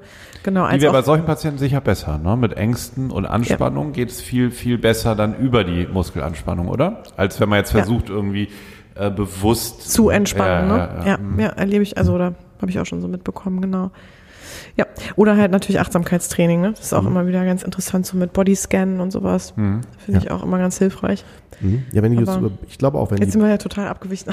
Ja, aber, ja, geht. Ich würde sagen, da ist immer noch die Verbindung, wenn man versucht, nämlich, ich würde mal so bezeichnen, das ist wie, als wenn man die Psyche und den Körper synchronisieren will. Also wenn man sagt, durch diese Gelenkte, diesen Fokus auf ich entspanne oder ich, ich äh, versuche eine Aufmerksamkeit für mein Körperempfinden, für mein Handeln zu lenken auf jetzt Atmung oder keine Ahnung, den, den Oberarm vielleicht anzuspannen oder die Faust und dann zu entspannen oder, oder so, dann verbinde ich ja die Psyche mit würde ich so sagen, oder? Das ist eine Fokussierung auf Psyche und Körper in dem Moment und gleichzeitig gehe ich aus so einem Stress, auf so einem High-Level, vielleicht gedanklich oder dass ich viel, viel mache, nur noch auf eine Sache ein. Mhm. Ja. Das ist der Grund, warum ich zum Beispiel als Familienvater früher, äh, als die Kinder noch so klein waren, also zumindest mein, mein, mein erster Sohn, jetzt inzwischen arbeite ich auch anders, aber als ich noch so, noch so viel gemacht habe parallel, dann immer mit eingeschlafen bin. Ja. Wenn ich dann da lag und einfach nur eine Sache machen musste, dann ich habe ich dann Ja, wundert mich nicht. ja, das hat sich aber jetzt geändert. Hab ich mitbekommen, die Phase. Ja. Das ist so das Wie, wer, wer ist bei euch älter? Du, deutlich älter, ne? Ja. Bitte? Ja. Das ist aber die Frage überhaupt Ja. schon. Ja, ja. Das sieht man ja wohl. Ja, ja, nee, war, war, war nur, ich wollte mal auf euch noch mal einmal zu sprechen, und was klar. mich total interessiert, wie, also, wer hatte bei euch die Idee zum Podcasten und wer war erst skeptisch von euch? Skeptisch glaube ich keiner. Nee, würd ich arbeite sagen. gerne mit Unterstellungen. so. Ja, ja, ja, voll okay. Nee, Ist auch nee. gut, ja, ist auch gut. Bei uns ist das so, Judith macht der Tür auf, das war beim Podcast Ja. so. Und äh, ich bin dann auch noch äh, so gewesen, habe gesagt, ja super, machen wir direkt mit Video noch dabei. Was ist noch Ja. einer oben drauf gesetzt. Und darüber, übrigens, darüber sprechen wir auch noch für die, die das gerne wissen wollen, Ja. in der Jubiläumsfolge. Weil da haben wir nämlich sogar noch unser ähm, so Die, wie viele Live- das? Die 50. Oder? Ich glaube, das Oh ist. Gott, äh, ich weiß es boah, gar nicht. grad auch 25. auswendig. oder so? Die war jetzt vor ein paar Ach, die war schon, ne? Die war ja, die schon. war jetzt. Da haben wir nämlich auch noch sogar aus, aus alten Folgen nochmal so ein paar Einblendungen gemacht. Und da gehen wir nämlich noch genau auf diese Phase ein, wie wir entstanden sind. Ja, finde ich irgendwie aber, witzig, ja. ja. aber ich meine, das ist ja jetzt blöd, das zu sagen und darauf hinzuteasern. Also im so, Grunde, ja, ja, klar. ähm, Ist genau. keine Werbung jetzt. Ich, Nee, nee. ich fand halt, äh, ich fand es total schön. Wir, Kurt und ich, wir haben uns ja sowieso immer viel ausgetauscht Mhm. ähm, zu dem Thema und auch so dieses ganze Thema. Ähm, also als ich die Coaching-Ausbildung gemacht habe, da warst du klar, da hattest du schon die Praxis, aber ich habe dich ja auch begleitet in dem Weg ähm, in der ganzen äh, Ausbildung. Im Grunde genommen bist du ja auch äh, da fertiger psychologischer Psychotherapeut warst und ähm, deswegen, also wir waren immer schon viel in, in Austausch. Also jetzt Mhm. gar nicht immer unbedingt nur in, im beruflichen Kontext, sondern wir haben viel uns immer wieder, ich weiß noch, ewig am Tisch gesessen, über bestimmte Ja. Themen philosophiert und gesprochen. Und ähm, irgendwie haben wir dann, oder war mir schon ziemlich schnell klar, also ähm, mit dem Coaching und also für mich war es so, ich habe dann die Coaching-Ausbildung beendet und ich habe so ein bisschen das Gefühl gehabt, dass der Coach immer so ein bisschen anders verstanden wird oder da noch echt Probleme bestehen, zu, zu wissen, wann ist der Coach überhaupt, was, Ja. was hat der überhaupt für eine Berechtigung, sagen wir mal so. Wann kommt er denn ins Spiel? Und ähm, das habe ich auch bei Cord dann gemerkt, dann teilweise, wenn wir uns unterhalten haben, ne, dass, dass, dass immer so die Fragen auch aufkamen. Ähm, ah ja, und dann machst du das, ah, interessant und so weiter. Ähm, und dass, dass ich es auch ganz wichtig fand, ein Format zu finden, wo man im Grunde genau das zeigt, dass das auch ganz häufig so Hand in Hand geht und wie gesagt, ähm, ja, die, die, die Dinge sich ja auch total häufig so überschneiden und überhaupt nicht abgrenzen, aber trotzdem wieder über abgrenzen und wie es das tut. Und ähm, genau, und dass wir gesagt haben, Mensch, wir machen das ja sowieso und es wäre doch eigentlich total nett und authentisch, wenn Leute das irgendwie so für sich auch mitkriegen könnten, ähm, weil wir auch bestimmte Fragestellungen immer wieder auch so uns angeschaut angeschaut haben, die ja sowieso auch immer häufig kommen, ne? Oder die, wo man so das Gefühl hat, beschäftigen sich ja nicht nur wir mit. Ähm, mhm. Oder die Dinge, die, die, die gehen uns ja nicht nur durch den Kopf, ne? Das wäre ja Quatsch. Und ähm, ja, und zudem war einfach meine Affinität ist halt immer schon so ein bisschen auch zum Audiomedium gewesen, weil ich halt auch beim Radio lange gearbeitet habe. Was hast du da gemacht? Ähm, ich war halt beim Radio freie Mitarbeiterin damals. Also ja. ich habe ganz früher mal ein Praktikum da gemacht, ähm, mhm. so noch zu Schulzeiten. Ich habe, ähm, ich weiß nicht, ich habe mir ganz früh so ein, so ein, auch so ein Aufnahmegerät gewünscht, auch damals mal als Kind. Habe ich auch, auch schon aufgenommen als Kind. Vorgelesen so. Ach, Horoskop und Wetter aus der Zeitung. Ja, auf auch. Kassette noch. Ich auch. Meine Eltern mussten sich das anhören dann wie auf der Autofahrt. Ja, ja, genau. Ja, Die haben dann so ein Radioprogramm bekommen. Ja. Ach, wie geil. Noch mit so einem Casio-Keyboard irgendwie Melodien dann eingespielt und so. Cool. Echt? Ja, ja, genau. Ja, hast du auch gemacht, ne? Ja. So habe ich es so professionell nicht. Ja, so aber ich habe halt immer schon so, so auch so. Ja? Ich habe Hörspiele aber gemacht früher und so mit Werbeeinblendungen gemacht. Stimmt, okay, du hast Hörspiele gemacht. Aber das ist so spannend, weil jetzt kommen wir so zum Thema Ressourcen. Ne? Ja. Und was zu finden, jetzt und jetzt podcasten wir wieder. Wir machen ja eigentlich jetzt das Gleiche. Ne? Außer, dass wir, das irgendwie scheint, als wären wir jetzt irgendwie etwas, hätten wir etwas mehr gelernt in der Zwischenzeit und stellen das Ganze noch ins Internet. Aber die, die Ressourcen sind ja meistens das, weil du vorhin fragtest, was kann man machen, um gesund zu bleiben, was ein meistens, was einen biografisch früher schon interessiert hat. Das sind ja meistens die mhm. Dinge, ne? die bleiben genau. es ja irgendwie auch. man muss sie halt finden, die richtigen Stimmt. Sachen. Ne? Ja. Wenn mir jetzt einer sagen würde, ja, zum Ausgleich, geh mal Volleyball spielen oder so, und ich habe da keine Affinität zu, dann würde das ja nicht viel bringen. Ne? Aber dieses Audio, Audiomedium, ganz genau. in unserem Fall, das mhm. ist es, das ist es. Ja. ja. Deswegen cool. frage ich das auch immer ja. ganz gerne, was haben Sie denn früher immer so gern gemacht? Genau. Oder was war denn so die glücklichste Zeit in Ihrem Leben äh, oder in deinem Leben? Und was hast du denn dann immer gerne gemacht? Ne? Und dann merkt man echt so, die haben für sich echt bestimmte Tätigkeiten völlig ausgeblendet und haben natürlich auch Gründe dafür. Ne? Sowas wie, ich habe ja jetzt Kinder, aber dann denke ich mir so, ja, aber man kann doch trotzdem irgendwie so Zeitfenster für sich ja auch schaffen. Also es ist ja nicht auch nur immer eine, eine Ausrede oder ein Argument für alles. Ne? Also mein Radiosender hieß Happy Times. Echt? Ja, genau. Cool. Du hattest einen eigenen Radiosender. Ja, auf Kassette. Also ja. ich hatte nur zwei Hörer, aber cool. ja, ja, genau. ich hatte nur deine Eltern, ne? Ja, ja, genau. genau. Ja. genau. Ach Mensch, ja, das ist ja witzig. Dann, ja. Aber sag mal, ich dachte in der ersten Folge, dass du nicht ganz so begeistert warst, aber das war dann ein falscher Eindruck. Echt? Ich dachte okay. erst so, ähm, ich dachte Aha. erst, du sollst das machen. So? Ach so, nee, im Gegenteil. Nee. Okay, vielleicht, ja. Vielleicht war das dann so dieses, das kriege ich auch dann als Rückmeldung so. Das war aber witzig. Boah, dann wirklich so, dann wirklich so ernst oder so, ja. Weil dann war es vielleicht mein eigener Anspruch so, jetzt muss ich ja voll mega seriös reden und so sprechen. Das kann vielleicht sein, dass es am Anfang äh, so war. Aber, aber trotzdem, nee, das war aber gerade auch witzig, drauf. diese Natürlichkeit ja. so da drin. Ja, also, okay. und, und dass ihr, ich habe ja öfter Patienten, da denke ich jetzt immer an euch, die erzählen, ähm, ja, ich bin so unzufrieden auch mit meinem Partner, weil wir leben so zusammen wie Brüderchen und Schwesterchen. So, das habe ich jetzt häufiger schon mal gehört, muss ich immer an euch denken und denke dann so, es muss doch gar nicht so schlimm sein. Ne? Außerdem ist es doch eigentlich total gut, oder? Ja. Also ich habe keine Geschwister, deswegen finde ja. ich das total interessant, hier ja. mit euch zu sprechen. Aber es ja. kann also auch richtig äh, Spaß machen, oder? Auf jeden Fall. Auf jeden Fall. Also bei ja. uns ist ja auch so, dass wir äh, dadurch natürlich nochmal uns viel häufiger sehen. Manchmal ja sogar sagen wir dann auch ganz oft im Podcast, ähm, uns öfter sehen, als wir wirklich unsere Partner sehen oder sprechen. Gut, ne? ja, super. Ja. So kann auch eine Und, Ehe super ja, funktionieren. Ja, ja, Es macht, ja, also da auch wirklich mal ein Dankeschön an unsere Partner, dass sie das alles mal so mitmachen. Aber ähm, äh, Und liebe Grüße. Genau. Ja. Liebe Grüße, genau. Ja. Aber ähm, was trotzdem, was man sagen muss, was ich finde, was sich mhm. ein bisschen verändert hat, ist in unserer Familie jetzt oder auch bei uns beiden, ähm, das haben wir bisher auch noch nie im Podcast besprochen, und ich glaube, wir beide persönlich auch noch nicht, ähm, ist, dass wir schon sehr viel natürlich jetzt in diesem Podcast-Thema stecken. Und wenn wir uns sehen, sehr viel in die Planung gehen ja. und natürlich auch oder einfach viel darüber reden und in unseren Rollen sind. Und ich glaube, also ich, mir ist das Weihnachten zum Beispiel auch aufgefallen, ähm, dass es natürlich ein großes Thema zwischen Cord und mir einnimmt. Und dann merkt man halt einfach, wenn da andere Personen bei sind, wie zum Beispiel, wir haben ja noch einen Bruder, ne? So. Ähm, und genau, genau, oder unsere Partner dabei sind oder Mhm. so. Das ist natürlich dann auch echt, da muss man sich so ein bisschen, finde ich, immer disziplinieren. Oder auch wenn wir jetzt so unterwegs sind, dass wir uns auch immer wieder zu ermutigen, zu sagen, sag mal, jetzt erzähl doch erstmal privat, was läuft denn da so? Weil wir schnell da rein jetzt, also ich finde, wir verfallen da immer schnell rein, auch darüber zu sprechen. Es gibt ja auch viele Dinge zu organisieren und Cord und ich, wir sehen uns wirklich selten. Erstmal, weil wir auch nicht um die Ecke wohnen. Und wenn wir uns dann sehen, dann wird das natürlich zu so einem, boah, wir müssen jetzt erstmal überhaupt alles planen und erstmal alles besprechen. Und Ja. genau. Und das ist manchmal so ein bisschen, finde ich persönlich, eine Krux, aber da sind wir auch relativ aufmerksam und versuchen das ja auch ähm, äh, bewusst äh, zu verändern, ne? Oder also genau. Wir haben noch mal die Leidenschaft, so auf Filme zu gucken. Ne? Wir sind dann so die Fraktion, die gerne mal Gruselfilme Ah, gucken, okay, ja. weil äh, die Partner das nicht so gerne machen. Ja. Und äh, dann sagen wir mal immer, dann sagen wir, wenn wir uns dann privat treffen, nicht zum Podcast, so, ach komm, eine Podcast-Folge nehmen wir eben auf und dann können wir immer noch den Film gucken. Dann gucken wir noch einen der- Horrorfilm, genau. Und nach der Podcast-Folge sagen wir, so, jetzt gehen wir doch lieber ins Bett. Ne? Ja, ja. Na, man ist danach, genau, es ist, ähm, man, man gibt ja auch nochmal Energie rein. Ihr habt ja auch beide Jobs tagsüber, ne? Ja, Und genau. ähm, ich finde, man merkt das meist hinterher so, was man nochmal auch alles ähm, gegeben hat. Ne? Ja. Aber jetzt fangen wir Total, schon wieder an mit total. der Selbstbeweihräucherung. Ne?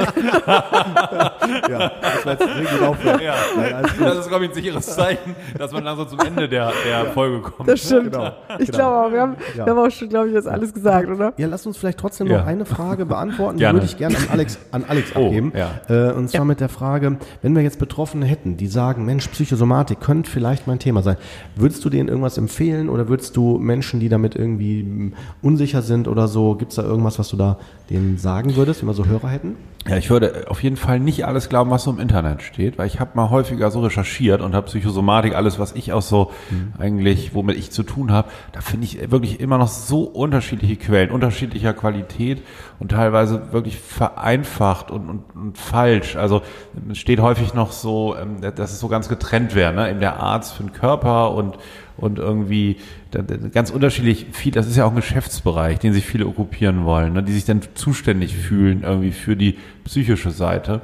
Und ich glaube, ähm, es wäre eigentlich gut, wenn man, wenn man glaubt, da, daran, davon betroffen zu sein und darunter zu leiden, zunächst mal entweder mit dem Hausarzt zu sprechen, der einen schon gut kennt. Das hast du, glaube ich, auch schon mal gesagt im Podcast. Und ich finde das auch ähm, ganz wichtig. Das wird häufig unterschätzt. Also diese lange Beziehung, also wenn man einen hat, Ja. wenn man keinen hat, finde ich wichtig, eigentlich einen zu suchen und auch das aufzubauen. Ne? Dass er so ein bisschen weiß, wie man so lebt und worunter man so leidet. Und ähm, das ist häufig ein ganz wichtiger Überblick. Ich merke bei mir selber, ich vergesse dann auch manche Sachen und das ist eigentlich ganz spannend. Er sagte, naja, ne, da und da hatten sie schon mal Grippe, ne, dann lasse ich mich auch immer impfen. So, so nur so ein Beispiel. Also das kann man nicht alles selber machen. Das finde ich schon gut, einen kompetenten Hausarzt zu haben. Das ist so eine Sache. Und ähm, was kann man noch tun? Psychotherapeuten aufsuchen, ne? niedergelassene Psychotherapeuten sich mal vorstellen und äh, ähm, wenn man wenn man Beschwerden hat, kann man kann man eigentlich abklären lassen, wie in anderen Fachgebieten auch. Es ist auch nicht so, bei allen jedenfalls, wie in diesem Klischee, dass man da immer eine Diagnose bekommt und dann da einkassiert wird und ähm, 300 Sitzungen auf die Couch muss. Ähm, also mag es geben, ne? aber man bleibt ja selber kritisch und du hast es auch schon öfter gesagt, Gott, man soll immer auf seine eigene Intuition auch hören. Ja, aber ich glaube, dann, dann sind das so die Dinge, die man machen kann und ähm, äh, euren Podcast hören, Psychcast hören, so um sich Richtig. selber so ein bisschen Informationen zu bekommen. Und wie gesagt, so bei einigen ähm, Portalen, die es so gibt, ich weiß nicht, wie ihr das seht, aber ich finde da einige Infos ähm, nicht ganz nachvollziehbar, so im Netz. Ja, kann ich total Das nachvollziehen. stimmt. Bin ich voll bei dir. Auf jeden Fall. Und ich würde mir wünschen, dass, das haben wir in der Folge mit der Miriam Junge äh, angesprochen, dass ähm, es vor allen Dingen, finde ich, auch mal wichtig ist, dass man immer bei seinen eigenen Leisten bleibt. Also dann zum Beispiel, wenn ein Psychotherapeut behauptet, ja, nee, ich weiß genau, wie das ist, so nach dem Motto, und dann hat dann ihr Arzt keine Ahnung oder der keine Ahnung. Ja, oder, auch ja, bei, ja. oder halt auch bei anderen, ne? Auch Ärzte dann sagen so, nee, das ist das und das, ne? So, dann, das, das finde ich immer sehr gefährlich. Ne? Ja. Also da finde ich immer wichtig, dass man dann so, ähm, sollte, finde ich, äh, auch als Hausarzt und ich, so gute Hausärzte bin ich von überzeugt, machen das auch. Die würden dann sagen, das weiß ich nicht, gehen Mhm. Sie mal zum Spezialisten, dann gucken wir uns das mal genauer an. Vor allen Dingen, wenn die Symptome anhalten, ne, dass man so vorgeht. Ja. So würde ich das auch immer machen. Ja. Also ich würde immer sagen, ist ja eh vor jeder Psychotherapie muss man das körperlich abklären lassen. Das betone ich auch immer, dass das wichtig ist, weil äh, ich kann als Psychotherapeut nicht wissen, ob da was am, am Herz ist. Wenn einer kommt und mir voll die Symptome einer, einer Panikattacke schildert, kann ich ja jetzt schlecht sagen, jo, ist auf jeden Fall eine. Ja. Weil ich kann nicht in das Herz reingucken, ne? Also deswegen, Ja, also ja. das, Genau. ja. Ja. Ja, ich würde sagen, wir müssen zum Ende kommen langsam. Ja, okay. Auch, der, der ähm, Akku schwächelt schade. schon hier. Ne? Akkuschwäche ja, ja, schon ja, ja. geschuldet und auch äh, ne, für die Hörer, dass sie auch Ja. mal ein Ende kriegen. Nein, Quatsch. Aber es war, ähm, ich hätte jetzt auch noch ewig weiter quatschen können. Ja, also ich total. glaube, Alex, Wir wir werden müssen uns das wiedersehen, oder? fortsetzen. Genau, Sehr wir setzen gerne. das fort. Ja, Sehr wo muss gerne. ich hin? Wo kann ich hinkommen mal zu euch? Wo wohnt ihr noch mal? Nach Düsseldorf. Düsseldorf. Düsseldorf, ist es super. Ne? sehr gerne. Ja, genau. Ja. Können wir mal machen irgendwie. Bringst du den ja? Jan mit? Genau, wie weit ist denn das? Düsseldorf-Köln? Ähm, das sind eine halbe Stunde. Das ist eine halbe Stunde. 20 Minuten, Ja. Das machen wir mal. Der Ja. wäre bestimmt gern mal dabei. Wir würden auch nach Köln Ja. kommen zum Jan. Also Ja, ist auch ja. kein Problem. Ja. Super. Denn wenn ich nächstes Mal bei Jan bin, ähm, dann treffen wir uns mal, oder? Sehr gerne. Das wäre doch toll. Würde ich mich auch freuen, auf jeden Fall. machen wir Psychiatrie vielleicht ein bisschen mit Ja. Jan. Ja, So. vielleicht Ja, können wir auch die Hörer dazu mal ermutigen, jetzt die das äh, mitbekommen, gerade unsere Absprachen hier, ähm, genau. Ähm, wenn ihr Lust habt oder noch mehr hören wollt, dann könnt ihr euch gerne natürlich auch nochmal dazu melden und vielleicht auch dazu äußern, was ihr spannend stellen. fändet, genau, ähm, was so die Schnittstellen wären oder Fragen, die jetzt, die wir dann so aufgrund dessen, dass wir so drinstecken in den Themen, nicht so auf dem Schirm haben. Also dass man da vielleicht auch nochmal ermutigt, Ja. uns ein Ja. bisschen, Sehr gerne. was sie, was sie Ja. sich Ja, genau. gut vorstellen könnten nochmal, ne? Vielleicht können ja eure und unsere Hörerinnen und Hörer auch mal kommentieren, wie sie sich selber psychosomatisch fit halten oder was, was ihnen Ja. hilft, um psychisch und körperlich im Gleichgewicht zu bleiben. Da gibt es ja auch viele Dinge, die, die bei einigen passen, wo sich vielleicht andere dann Ideen abholen können. Ja. Also können ja gerne mal in die Kommentare schreiben. Ja, Finde ich immer sehr spannend eigentlich, ne, was da so nach den Sendungen noch für, für Impulse dazukommen. Genau. Ja. Stimmt. Guter Hinweis nochmal. Ja. Ja. Gut. Alex, schön, dass du da warst, Sehr dich, gern. äh, genau, dass wir dich an den Tisch bekommen haben. Grüß den Jan mal ganz lieb. Ja, danke, mache ich auf jeden Fall. bitte, bitte. Ja, euch auch vielen Dank für die Einladung. Hat mir viel Spaß gemacht bei euch. Ja. Ja, uns auch. Uns auch. Super. Danke, Judith. Schön, dass du da warst. Ja, danke, Conny. Fand ich auch. Schön, dass du da warst. Kommt gut nach Hause, Vielen ne? Dank, liebe Gäste. Mama. Genau. Ja, danke fürs Zuhören. Okay. Jo, ciao. Tschüss. Ciao.